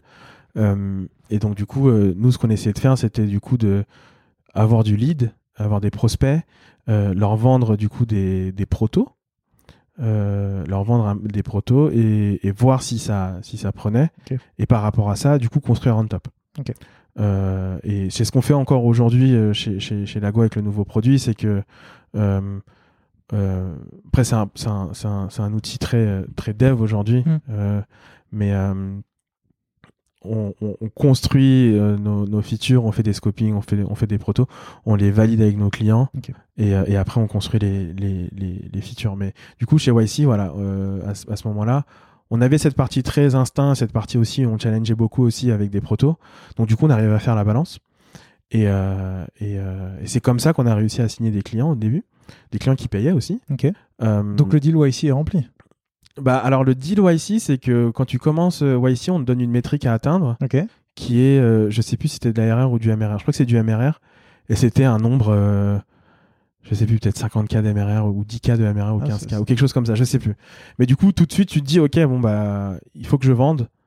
Et, euh, et donc, du coup, nous, on se rendait compte que on arrivait à vendre, mais que c'était un peu difficile. Et même dans l'usage du produit, euh, on retrouvait beaucoup de patterns Qui, revenaient. Et euh, je crois qu'on a terminé YC en, en septembre, je crois, ou quelque chose comme ça, ou un peu avant. Euh, je sais plus des dates. En fait, ça va tellement vite que j'ai, des fois, je perds la notion du temps, mais voilà, milieu d'année, on, termine YC, et là, on rentre dans cette période où on n'est plus chez YC. Comment on fait pour euh, garder cette rigueur et comment on fait pour garder cette, cette intensité pour délivrer de la future? Donc, on, on continue euh, et on, build, on construit des features, on construit des features, on parle avec les clients, et euh, je crois que c'est euh, période de fin d'année, euh, il y a un pattern qui se reproduit énormément qui est que les équipes marketing euh, faisaient des requêtes SQL en no-code, mais qu'elles nous demandaient tout le temps de débugger. Et donc, du coup, nous, on passait beaucoup de temps à débugger et on se dit, mais pourquoi on doit débugger On essaie de comprendre et on creuse, on creuse, on creuse, on creuse et on se rend compte que, en fait, pour manier la data euh, côté back-end, il faut que tu saches comment la data est structurée. Ouais. Il faut que tu saches quelle data tu as dans ton data model. Euh, il faut que tu saches euh, tout ça. Il faut que tu sois euh, au clair sur ce qu'est la data. Et on s'est rendu compte que tu as des équipes marketing qui sont, qui sont sensibilisées par rapport à ça et qui maîtrisent la data parfaitement. Et tu en as d'autres où, du coup, tu as besoin de les aider sur cette partie-là. Et en fait, leur donner un outil no-code, ça vient pas régler la, la- la problè- le problème de l'éducation. Euh, et donc, donc, on s'est dit, est-ce qu'on n'est pas arrivé un peu trop tôt ou est-ce qu'on s'est pas trompé de cible euh, qui était peut-être les développeurs? Euh, et nous qui faisons un outil no-code, bah, du coup tu te poses la question, pourquoi tu veux faire un outil no-code pour les développeurs? Bonne question, ça. Et en réfléchissant un peu, et on, on avait des concurrents aussi à cette époque-là, euh, qui, existaient sur le marché, euh, qui avaient euh, peut-être un ou deux ans d'avance sur nous aussi, en termes de- d'existence et de, bah, du coup de features et choses là, toutes ces choses-là. Et, et ces, et ces boîtes-là étaient ciblées Developer Experience. D'accord. Du coup, on se dit, est-ce qu'on veut faire ce play Est-ce qu'on veut faire ce jeu de. On fait all-in et on y va et il y a des chances qu'on se rate? Mhm. Ou est-ce qu'on fait le jeu de, ok, on... on appuie sur pause, on regarde un peu ce qu'on a fait et on se pose la question de ce qu'on va faire C'était une question très difficile parce que quand Mhm. tu sais que tu as des clients qui payent et qui utilisent ton produit, tu te poses la question de, euh, bah, du coup, je délivre quand même de la valeur, mais euh, est-ce qu'il faut qu'on arrête ou pas quoi? Et, euh, et c'est arrivé au moment de Noël.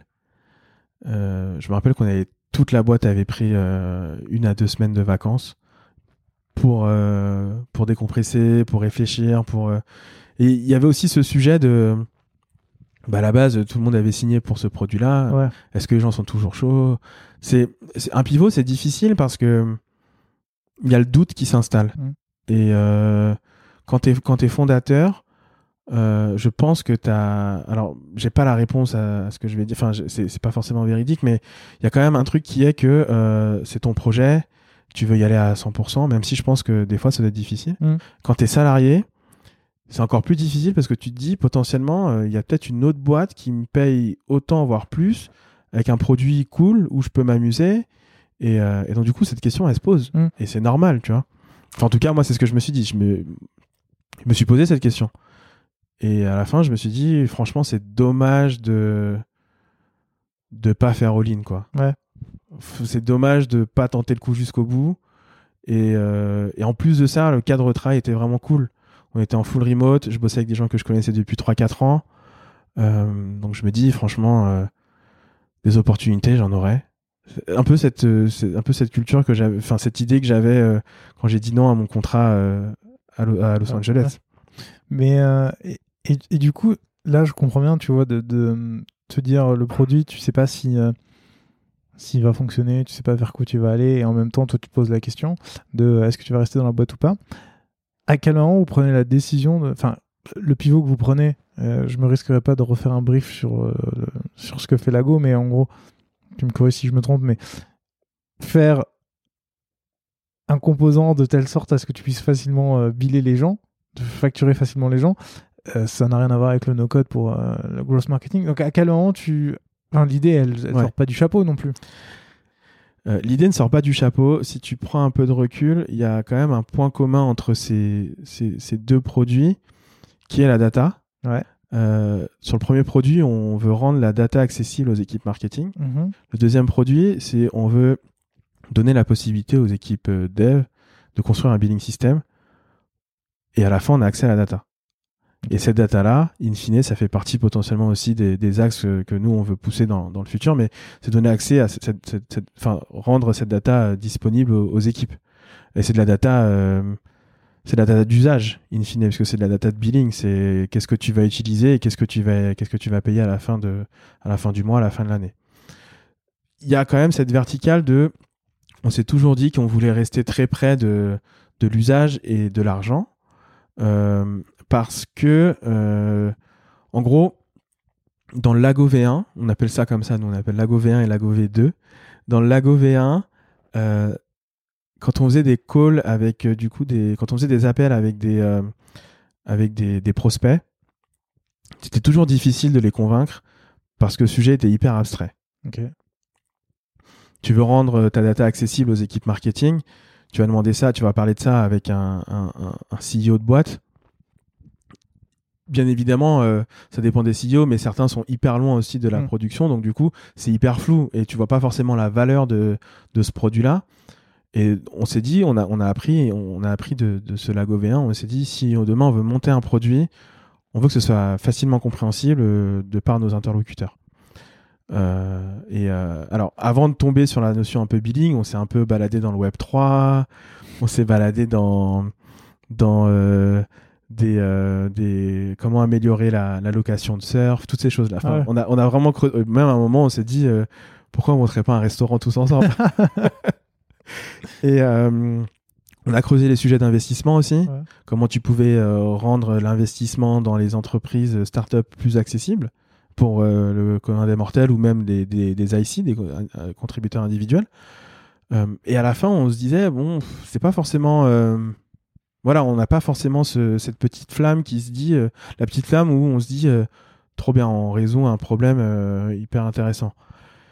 Et Et pendant ces sujets-là, pardon, je te coupe, en, en dehors du restaurant, mais est-ce que vous avez fait, je sais pas, est-ce que toi, en tant que designer, tu faisais quand même un peu de la recherche utilisateur Ouais. pour savoir, est-ce que tu parles avec des clients, etc. Comment ça se fait? Ouais, tu sais, là, j'ai l'impression que tu me dis, vous êtes autour d'une table, puis vous balancez des idées, puis c'est au premier qui dit, ah, l'idée, elle est trop bien. Bah, alors il y avait un peu ce truc-là où, bon, c'était pas le- physiquement une table puisqu'on était en remote, Oui.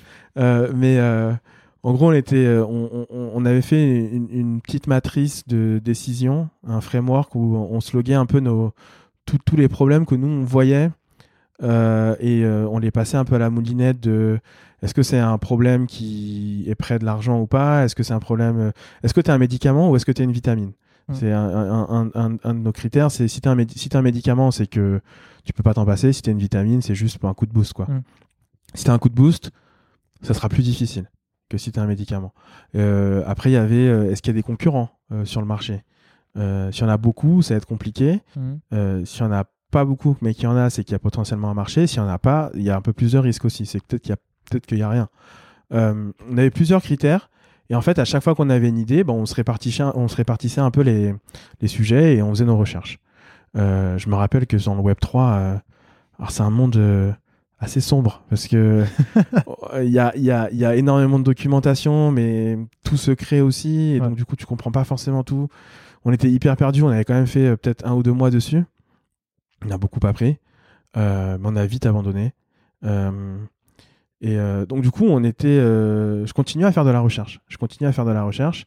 Je faisais pas forcément de design craft euh, en termes de user interface, même si des fois ça m'arrivait pour matérialiser très rapidement des idées. L'avantage c'est que Lago V1, on avait construit un design system tout début. Donc du coup, même dans Figma, je prenais mes composants, boum, j'ai drag and droppé, ça me prenait une après-midi pour matérialiser des idées. Ok.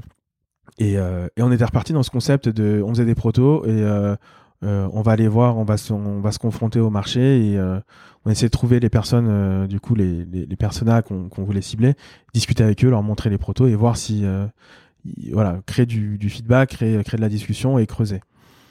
Donc on a quand même creusé différents sujets et, et, je pense que le, truc le, le sujet le plus dur là-dedans, c'était un peu la schizophrénie.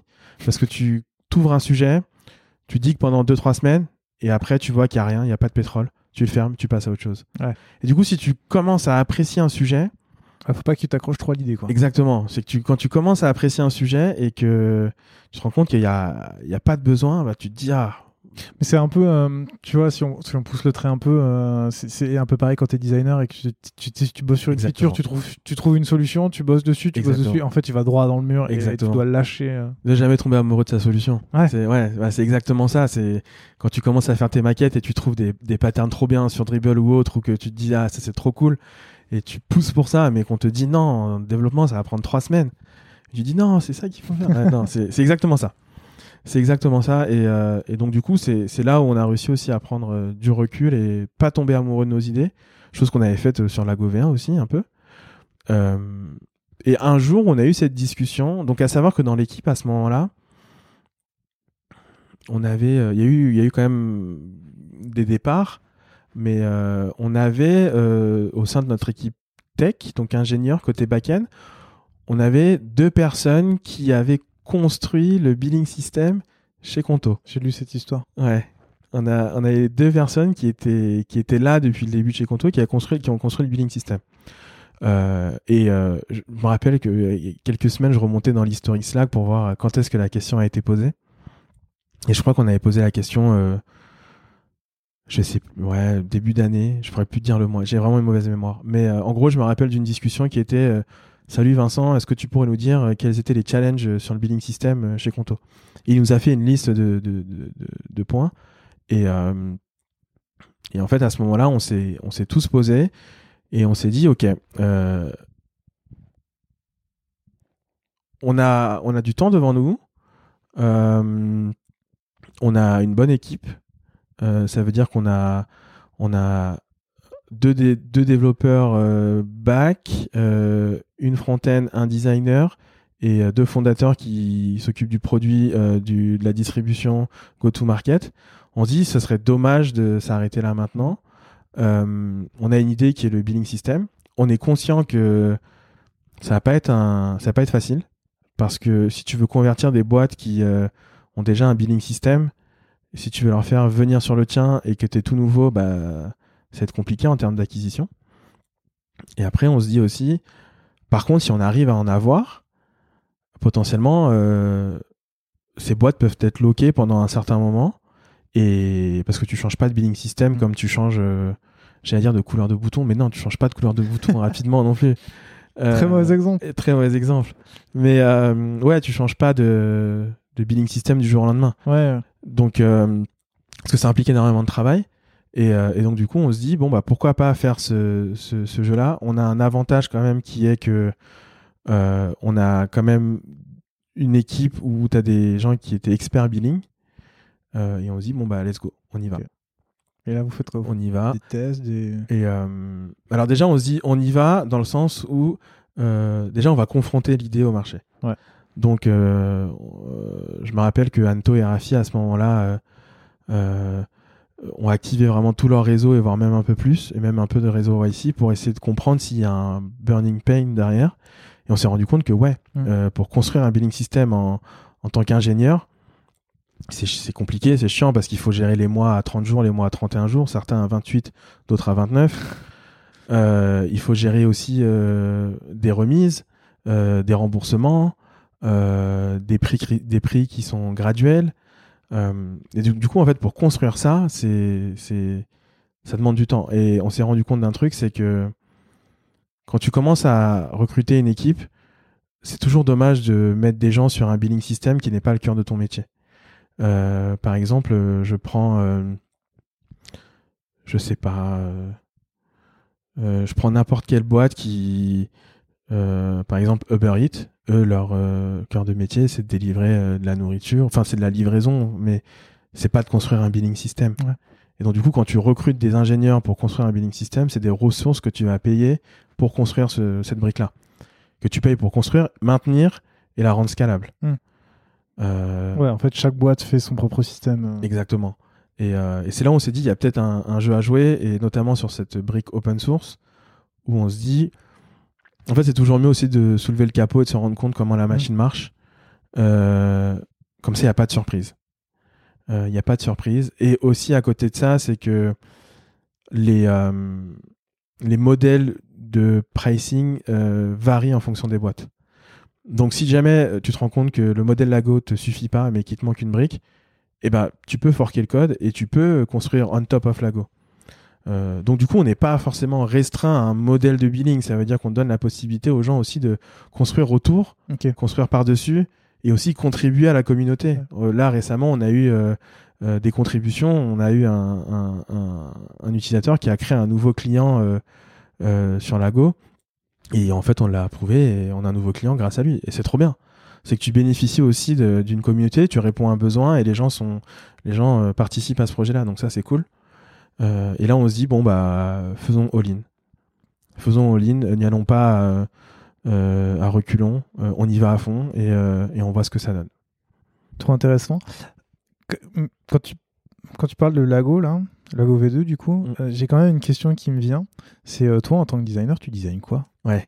Parce que euh, moi, je vois le truc, euh, grosse machine, euh, plein de devs derrière, des lignes de code partout.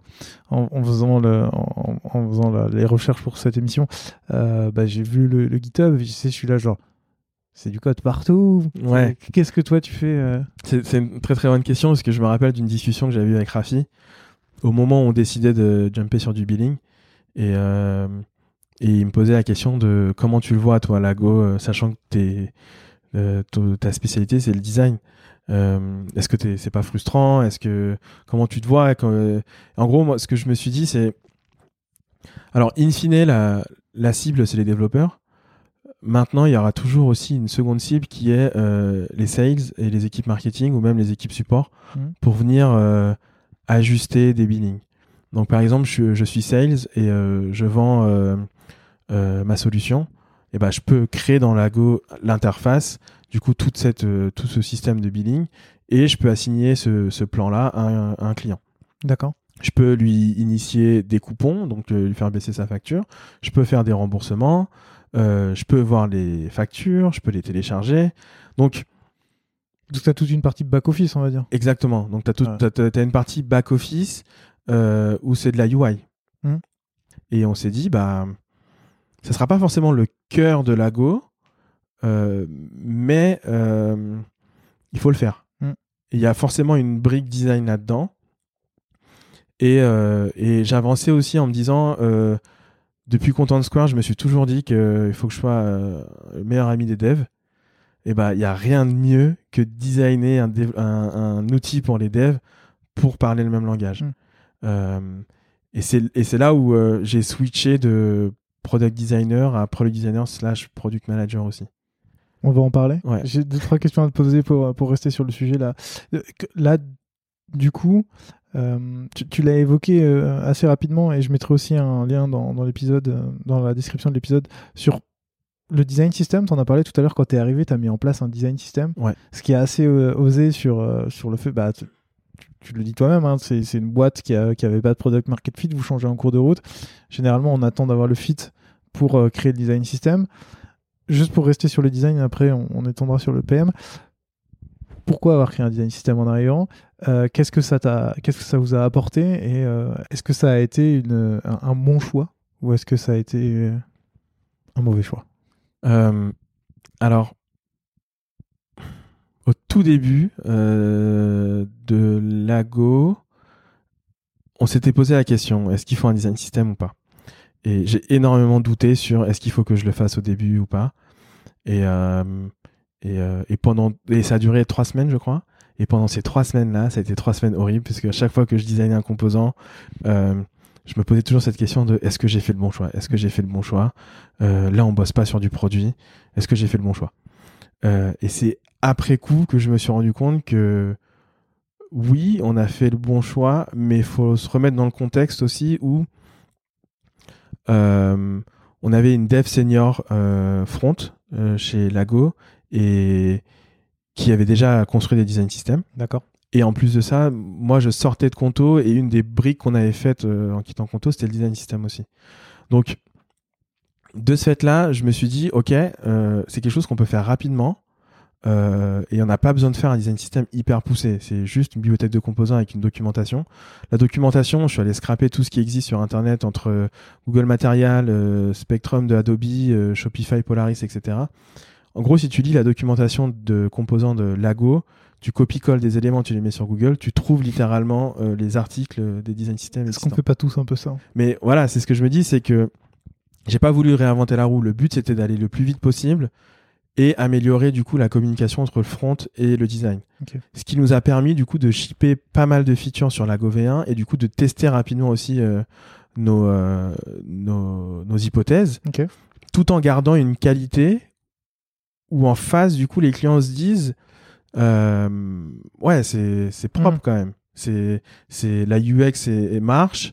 Euh, j'ai pas de mal à lire les informations, j'ai pas de mal à cliquer sur les éléments parce que je sais ce qu'il faut cliquer, euh, j'ai pas, pas de mal euh, en termes d'accessibilité à naviguer avec mon clavier, toutes ces choses-là. Donc un peu des... C'est un peu ces trucs must-have que moi je me suis toujours dit, une boîte doit avoir, peu importe le produit qu'elle lance. Et, et donc du coup on a fait ce pari un peu de faire un design system pendant trois semaines. Et ça a été que du bonus après dans le sens où pour designer les écrans ça va vite. Par exemple là j'utilise encore le design system V1 de Lago. Euh, Bon, on est d'accord que tu peux faire ça parce que la Go V1 et la Go V2 sont des back-office au final. Ouais, au final, ouais. Au final, oui. Au final, alors, quand je te parle de mes composants, euh, c'est des composants, euh, euh, t'as des vues listes, euh, t'as des vues tableaux, euh, t'as des boutons, t'as des inputs, euh, t'as des, euh, t'as des selectors, des drop-down, un menu. Enfin, c'est beaucoup de choses que tu retrouves dans des formulaires, c'est beaucoup de choses que tu retrouves aussi dans Material UI. Ouais. Donc, en gros, euh, ce qui s'est passé, c'est que j'ai j'ai pris, on, on s'est basé sur Material UI et j'ai repris tous ces composants-là et en designant mes wireframes, j'ai réussi à avoir les différents patterns dont j'avais besoin. Et euh, un peu le travail qu'on avait fait chez Conto, tu sais, quand je te disais, on faisait des screenshots et qu'on les catégorisait. C'est exactement ce que j'ai fait chez Lago. C'est que j'ai designé vraiment en wireframe toute l'expérience Lago, en tout cas dans la vision qu'on avait. Et là, j'ai commencé à, à, à agréger les éléments. Je me suis dit, ça, c'est une table, ça, c'est une autre table, c'est différent en termes de design, mais ça peut être la même chose. Ok, c'est un composant table. Euh, là, j'ai des inputs là, j'ai des inputs là, j'ai des box ici, j'ai des box là. Ok, je merge ça, etc. Et ce qui m'a permis, du coup, de, à la fin, me sortir, euh, sortir peut-être euh, 15-20 composants euh, avec une documentation sur Figma, sur Notion. J'envoie ça, du coup, en handover à Morgan, qui, était, qui est la dev. Et, et après, on suivait un, un truc très simple, hein, c'est qu'on avait tous nos composants, nos statuts. Est-ce que c'est fait, est-ce que c'est pas fait, est-ce que ça demande de la QA ou pas? Et après, on dépilait. Ok, très bien. Mais encore une fois, je précisais, j'ai énormément douté à ce moment-là. Ouais. Euh, et c'est normal de douter. Et à côté de ça aussi, euh, on l'avait déjà fait. Quand c'est quand t'es designer junior ou que t'as jamais fait design system et que tu rentres dans une boîte et tu veux faire un design system, là je trouve que c'est risqué. Là je trouve que c'est risqué parce que ça peut être un tunnel. Nous on a vraiment time boxé en 2-3 semaines. Oui, donc euh, avec l'expérience, vous saviez comment faire. ouais. Ou alors, sinon, si t'es junior, tu commences à prendre un design system déjà existant, Existant, et, ouais. et tu fine-tune ou Et tu bah, au avec. final c'est ce qu'on a plus ou moins fait quoi. Euh, J'ai deux questions sur le design open source. Euh, le premier, c'est tout à l'heure, tu le disais, tu as quelqu'un qui, qui veut créer un nouveau client, c'est ce que tu disais, qui le push sur GitHub, vous le validez. Est-ce que tu as déjà eu le cas de figure de personnes qui euh, veulent améliorer l'interface et du coup qui pushent un truc? Et dans ces cas-là, comment toi tu comment toi tu le prends en compte? Ouais. Alors aujourd'hui la partie open source de Lago c'est la partie purement back-end. D'accord donc du coup, tu peux pas venir faire des changements sur l'interface et le D'accord. front. Mais on a déjà eu des retours clients qui nous demandaient du coup de mettre à dispo un design system pour que eux puissent créer leur propre interface. Euh, on a déjà eu ces retours-là et euh, et, euh, et je me rappelle que j'en discutais avec Aurélien qui est CPO chez Strapi. qui me disait que c'était une des briques qu'ils avaient construit bah, après longtemps après le début de Strapi mais mais du coup, ça, ça avait sonné une petite cloche dans ma tête et je me suis dit, ça vaut peut-être le coup de. Je l'ai pas encore fait, mais ça vaut peut-être le coup de creuser avec ces users-là et de comprendre pourquoi ils veulent s'émanciper de l'interface qu'on a faite, D'accord. qu'est-ce qui manque, euh, où sont les problèmes euh, et, euh, et qu'est-ce qu'ils veulent faire en fait avec ces composants-là qu'on pourrait potentiellement mettre euh, à dispo. Ok. Mais il y a un monde où euh, ça peut exister, ouais. Ok. On en reparlera le jour où ça, où ça t'arrivera, c'est ça. Euh, Il y, y a un autre truc, c'est euh, comme vous êtes un, logiciel open source. La plupart des logiciels open source sont dégueux. On va pas se mentir et je vais, je vais le dire honnêtement. Des screenshots qu'il y a sur votre site, parce que j'ai pas utilisé le produit, j'ai l'impression que vous, vous avez un produit qui est vraiment nickel et pourtant tu es tout seul et j'ai l'impression que ça va assez vite. Comment t'expliques que vous, vous y arriviez et pas les autres? C'est une très bonne question. Euh, bah, je sais pas. Non, si j'ai quand même quelques billes, mais il y a un des premiers éléments qui est que, et je pense que c'est culturel, un des premiers salariés de la boîte était un designer. Mm. Euh, normalement, tu engages un designer très tard normalement Ouais. dans, une, dans une boîte. Mais comme tu fais un design system très tard dans une boîte. Exactement. et, euh, et du coup, culturellement parlant, euh, culturellement parlant, la place du design est, est, est importante chez Lago parce qu'on l'a vu aussi chez Conto. On l'a vu chez Conto que avoir un, un bon design, ça, ça ne peut qu'apporter euh, du positif. Euh, et pour nous, c'était un peu euh, no-brainer. On s'est pas posé la question de. Alors si, on s'est posé la question au tout début de la V1 où on avait acheté un template, etc. Mais en fait, très vite, en regardant le template, on s'est dit Non. on se respecte pas là. on se respecte pas en faisant ça. Et donc du coup, c'est pour ça aussi que on a une interface qui qui est euh, qui marche et qui est, j'ai pas envie de dire euh, propre ou chiadée parce que moi je suis biaisé, je connais l'interface et moi je vois que de l'amélioration. Ouais. Euh, mais des retours qu'on a, c'est c'est une, une bonne interface. Je pense que ça fait partie de l'expérience. En gros, même si tu te veux être un, un outil développeur avec une user experience développeur qui est poussée, euh, il faut qu'aussi ta user experience interface soit, soit à ce niveau-là. En tout cas, euh, une bonne, bonne user experience. Et j'ai des exemples concrets. Par exemple, euh, alors on est très loin d'arriver à ce niveau-là, mais Stripe, C'était la question d'après. ouais, ouais, je te laisse la poser alors. non, mais j'a- j'allais dire justement, quand, euh, quand tu es une petite boîte qui se lance comme ça et qui a des prétentions quand même hyper fortes sur un, enjeu hyper compliqué, comment on fait pour aller affronter quelqu'un comme euh, Stripe avec euh, son outil Stripe Billing? Ouais. C'est euh, alors il faut savoir que Stripe, euh, euh, alors premièrement Stripe est connu pour le Stripe Checkout, donc la partie paiement par carte bleue. Ouais. Et après ils ont toute une partie Stripe Billing. Ouais. Euh, et Stripe Billing, euh, ça fait ça fait très bien le travail, hein, c'est qualitatif. Maintenant c'est un axe qui est très euh, souscription. Et tu as une partie un peu usage based, mais un peu plus compliquée et c'est pas modelé pour faire du usage based à proprement parler. Euh, et c'est là où on s'est dit qu'il y a peut-être quelque chose à faire. Euh, maintenant, ce que, ce que nous, ce qu'on s'était dit, c'est qu'on on veut avoir de la rigueur aussi sur ce qu'on fait. Euh, on veut euh, montrer que on n'est pas une équipe qui va arriver faire un projet et, arrêter. Euh, on vit sur le, long terme, ça veut dire qu'on met en place un design system, on met en place une, interface, on met en place une développeur expérience qui, qui, qui, qui, est, bonne. Et en prenant en exemple des boîtes comme Stripe ou des boîtes comme Airbyte ou d'autres, parce qu'aujourd'hui j'estime que ces boîtes-là sont, sont, sont prescripteurs, sont, sont, sont hyper bonnes dans ce qu'elles Ouais. font. Et, euh, et mieux vaut essayer de les ressembler en termes de qualité. euh, parce que même si tu les atteins pas, même si tu n'atteins pas cette qualité-là, au moins tu tends vers euh, Oui. ce point-là, quoi. Oui, il vaut mieux aller dans ce sens-là que dans l'autre. Ouais, ouais. Et euh, Mais des fois, tu peux te perdre aussi un peu et prendre du temps pour faire des choses. Et c'est là où c'est intéressant aussi de toujours discuter avec les devs et, et aller au concret. Et, Et je te remercie pour cette transition. Du coup, la question que je voulais te poser enfin euh, sur la partie design, c'est euh, c'est- aujourd'hui, c'est quoi ton processus de pour justement bah, designer une nouvelle feature, un nouveau produit en fait, parce que Ouais. tu as tout à faire? Ouais, euh, c'est une bonne question. Alors aujourd'hui, dans, dans Lagon, on est, on est trois au niveau produit.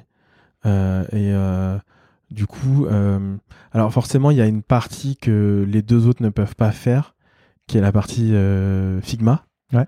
Euh, qui est la partie euh, conception, on va dire, euh, d'interface. Et ça, c'est moi qui l'a fait aujourd'hui. En termes de workflow, du coup, comment ça se passe? C'est que on va on va écouter le marché, on va écouter du coup nos prospects, on va essayer de comprendre ce qui leur manque. On va écouter aussi euh, ce que les utilisateurs qui utilisent Lago, du coup, euh, ce qui leur manque, ce qu'on qu'on peut améliorer. On priorise euh, plus ou moins ces, ces- ces problèmes-là. À partir du moment où on a, on a priorisé un, un des problèmes, euh, on va essayer, on, rentre un peu dans ce, dans ce, dans ce funnel classique, un peu de recherche, idéation, etc. Euh, et donc du coup, moi, quand je tire mes features, je fais cette partie-là aussi. En fait, ça qui est hyper cool, c'est que. Alors. C'est Julien qui m'avait inculqué ce truc-là. Chez... Alors, euh, ça va faire jaser, mais un jour, euh, dans une discussion, mais c'était vraiment au tout début, il me disait un product designer n'a pas besoin de product manager. Euh. Alors, à une, époque où je me disais, ok, peut-être, mais en fait, je pense que ce qu'il voulait dire derrière, c'était qu'un product designer doit savoir parler le langage d'un product manager pour savoir du coup bien designer. Et savoir parler aussi le langage d'un développeur pour savoir bien designer. Et, euh, et donc du coup, c'est ce que j'essaye de faire aussi aujourd'hui. C'est c'est euh, c'est assez nouveau pour moi le, le, rôle de product manager, mais du coup faire toute cette partie un peu de recherche qui jump pas mal aussi avec la partie design au final, parce que au final les deux métiers sont se ressemblent énormément. Ouais, t'as une ligne un peu, floue, une ligne un peu floue entre les deux malgré le fait que le designer vont faire les maquettes. Ouais. Euh, mais, tu sais jamais qui doit faire la recherche. Exactement. Est-ce que c'est le designer Et aujourd'hui, je me pose pas cette question et c'est trop bien parce qu'en fait, euh, quand je dois faire de la recherche sur une feature, bah, je sais que je dois faire la recherche. J'implique aussi les autres PM qui sont avec moi. Attends, chez Conto, du coup, qui faisait la recherche? Ça dépendait des sujets. Des fois, euh, je pense qu'il n'y a pas de, de réponse claire et nette. c'est les PM ou c'est les designers ou c'est les PMM c'est ça dépend des sujets, ça dépend aussi des profils. Il y a des profils qui sont beaucoup plus à même de faire de la recherche que d'autres qui préfèrent faire de l'interface. Ça dépend vraiment des sujets. C'est pour ça qu'en fait aujourd'hui j'ai tendance à dire que on s'en fiche de qui fait la recherche tant qu'elle est bien faite et qu'on arrive à avoir des insights et que ça apporte de la valeur à la boîte. Euh, du coup, toutes ces discussions de qui doit faire la recherche et tout, moi j'ai pas la réponse. Ouais, ok. Bon, tant qu'elle est faite. Tant qu'elle est faite et qu'elle est bien faite.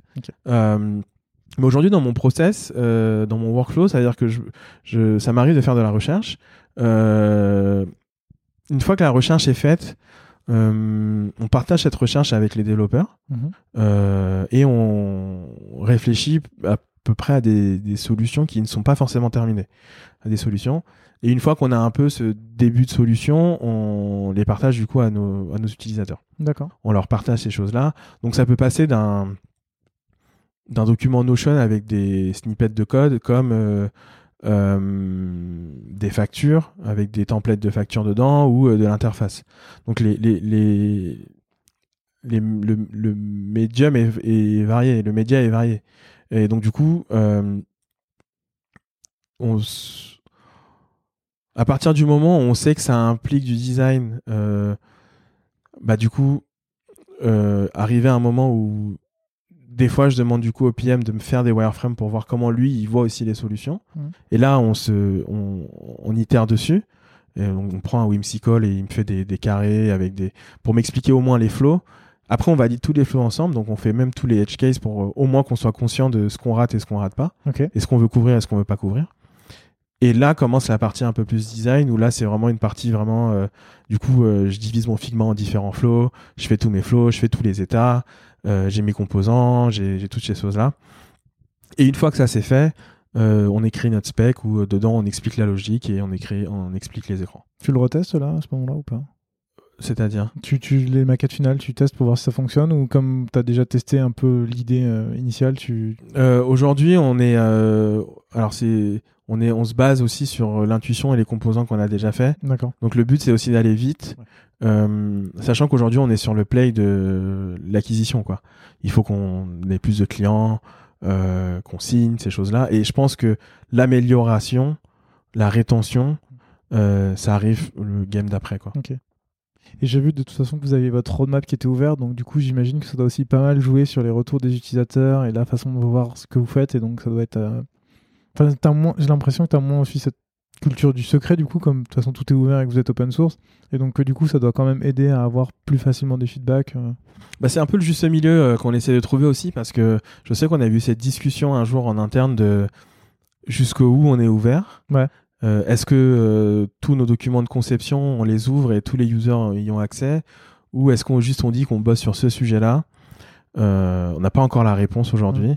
Et, et aussi que par définition, si tu l'ouvres, bah, il y a un avantage, c'est que tout le monde peut voir et donner son avis, mais en plus, il y a un, inconvénient, c'est que tu peux recevoir énormément de feedback et ça peut aussi, euh, euh, ça peut te, te solidifier, quoi. Tu peux plus bouger au bout d'un moment parce que tu as trop de doutes qui s'installent.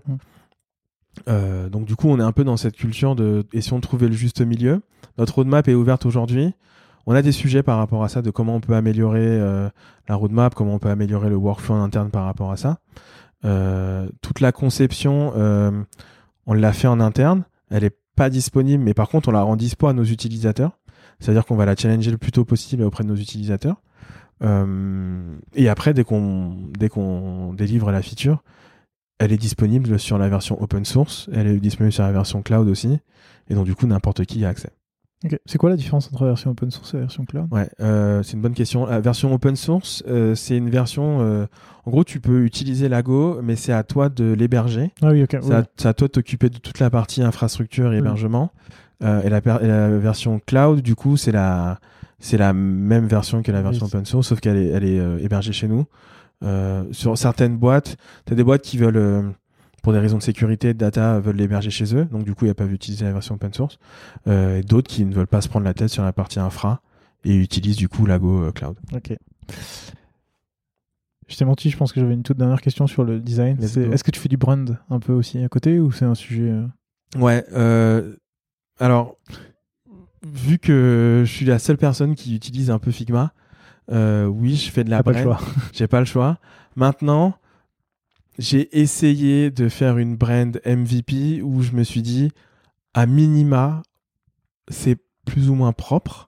Ça a pas l'air euh, euh, déstructuré et tu te dis, ok, bon bah, à minima, la boîte a l'air a l'air un peu sérieuse. Hmm. Maintenant, moi, j'ai conscience que la brand de Lago ne peut, ne peut être que améliorée, euh, mais c'est pas mon métier aujourd'hui. Et, j'ai pas les compétences pour ça. Mais arrivera un moment où je pense que euh, on devra recruter un brand designer et je pense que cette personne-là va s'amuser. Parce qu'il y a beaucoup de challenges, je pense, en termes de brand open source. Et en même temps, toi, enfin, comme tu le disais, votre but là pour l'instant, c'est de, de, recruter un max d'utilisateurs. Et donc, ouais. ouais. En soi, comme tu le dis, euh, le plus important, c'est aller chercher de l'user et des users payants.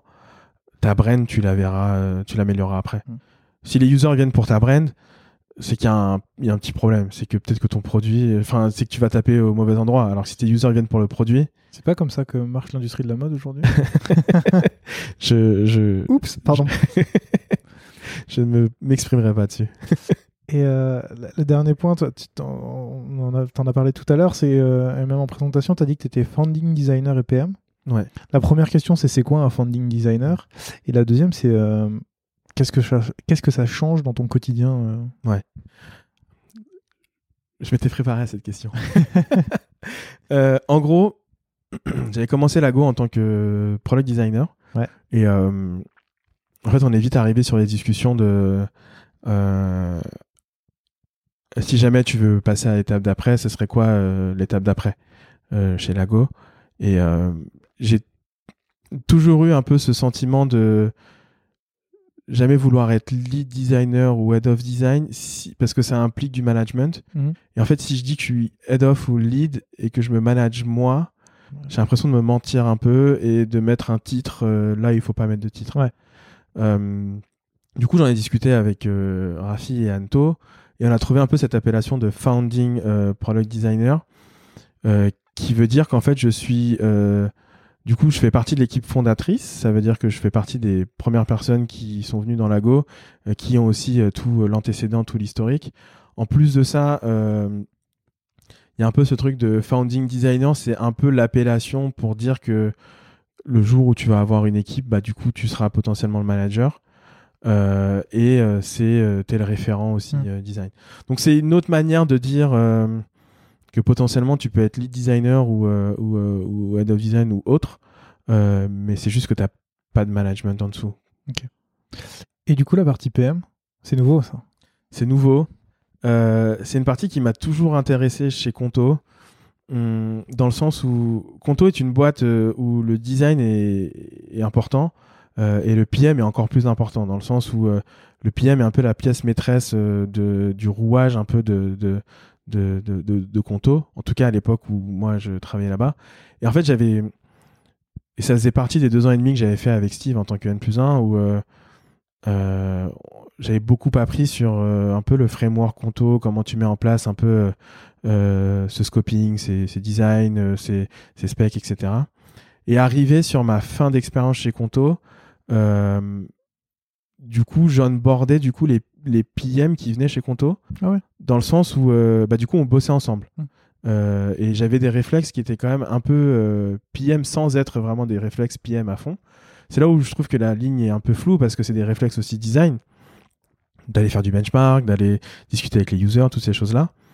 Euh, et, et en fait, en arrivant chez Lago, très rapidement, en fait, j'ai repris ces réflexes-là. Et, et, euh, et en fait, plus on avançait, et plus je me rendais compte que je prenais aussi une casquette de PM. Et, euh, et à un moment, avec Rafi, on s'est posé la question, on s'est dit, bon, bah, euh, vu que j'ai, comment dire, j'ai la partie produit, en gros, il y a la partie product design, la, par- la partie product management. J'ai, comment dire, j'ai, j'ai de la visibilité sur ces deux pôles-là. En gros, on s'est dit, ça a du sens de se mettre product designer slash product manager. Maintenant, on va voir comment ça se passe, mais mais euh, c'est des choses que j'avais pas forcément anticipées en termes de PM parce qu'aujourd'hui, je me rends compte que les compétences que j'avais, euh, bah du coup, il reste encore beaucoup de choses à apprendre sur la partie PM. Euh, et là, je me nourris énormément. Je discute beaucoup avec euh, d'autres PM. et j'essaie de vraiment essayer de comprendre vraiment tout ce qui est panel PM. Et parce que bien évidemment, tu as la partie delivery, euh, mais tu as une partie avant un delivery qui est discovery, mais aussi vision et stratégie, toutes ces choses-là. Et, euh, et, euh, et je me dis qu'il y a beaucoup de choses à découvrir. Mm. Quoi. Malheureusement, euh, en faisant ce choix-là aussi, c'est que petit à petit, je vais peut-être m'éloigner du design et peut-être que tu me réinviteras pas. mais euh, parce que je serai plus designer. Peut-être que si, mais, mais en, en tout cas. Si tu, verra. si tu viendras, ce sera de designer à PM et je fais le bon choix. non mais c'est cool, mais en tout cas j'ai hâte de voir comment va évoluer Lago, comment tu vas, comment tu vas progresser dans ton rôle, euh, dans ton nouveau rôle de PM et comment ça va évoluer euh, au cours du temps. Allez, pour conclure, est-ce qu'il y a une question ou un sujet qu'on n'a pas abordé ou que tu aurais voulu que je te pose que je t'ai pas posé? Oh là là, ça c'est une question euh, piège là. Ouais, tu m'avais dit qu'il n'y avait pas de question piège. Ah, Mais elle est facilement passable celle-là si tu me dis que Ouais, si tu me dis que t'en as pas. bah, je crois que j'en ai pas.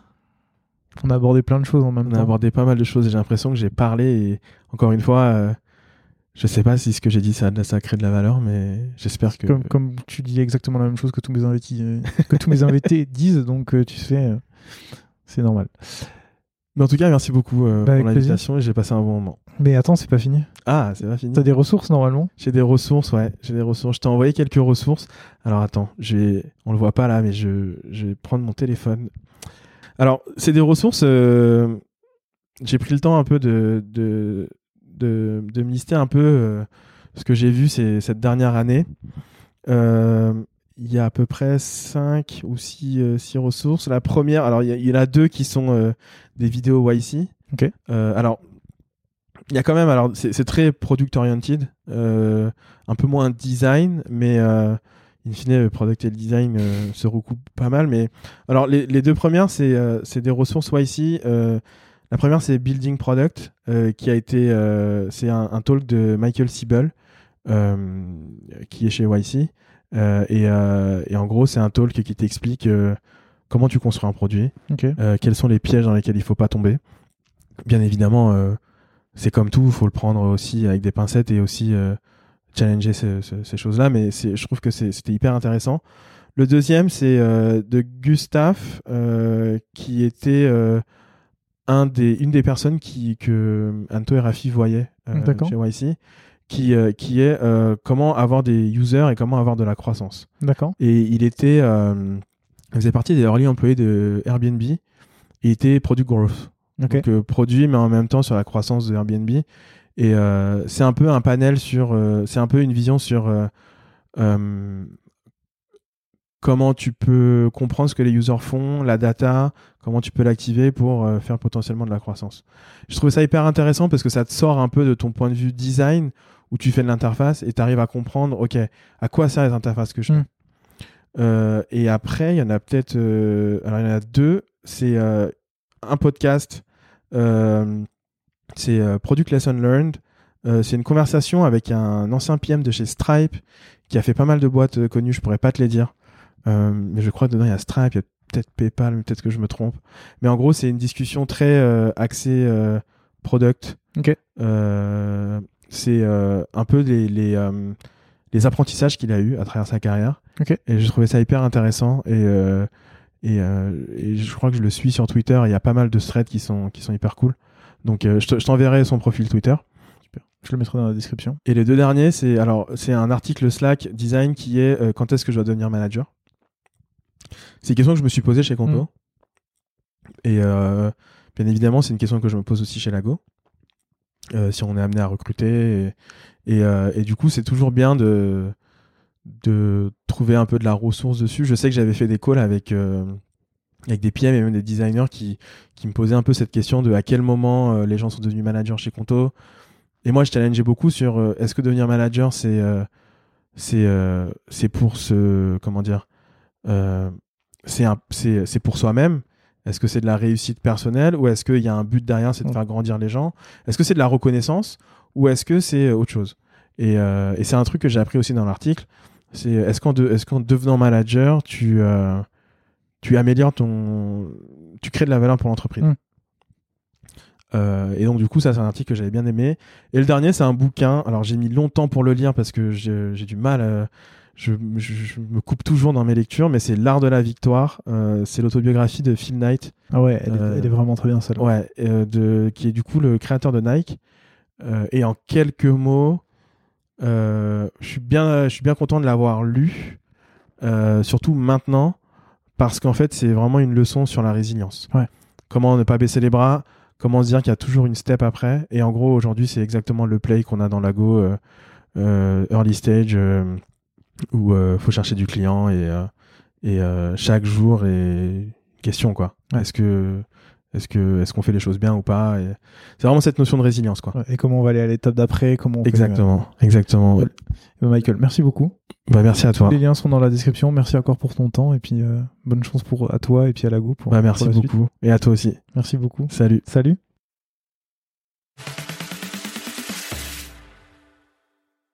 Merci d'avoir écouté cet épisode jusqu'au bout. Si vous l'avez aimé, n'hésitez surtout pas à vous abonner sur votre application de podcast préférée. Vous pouvez aussi mettre 5 étoiles sur Apple Podcast, c'est ce qui m'aide le plus à faire découvrir l'émission. À très bientôt.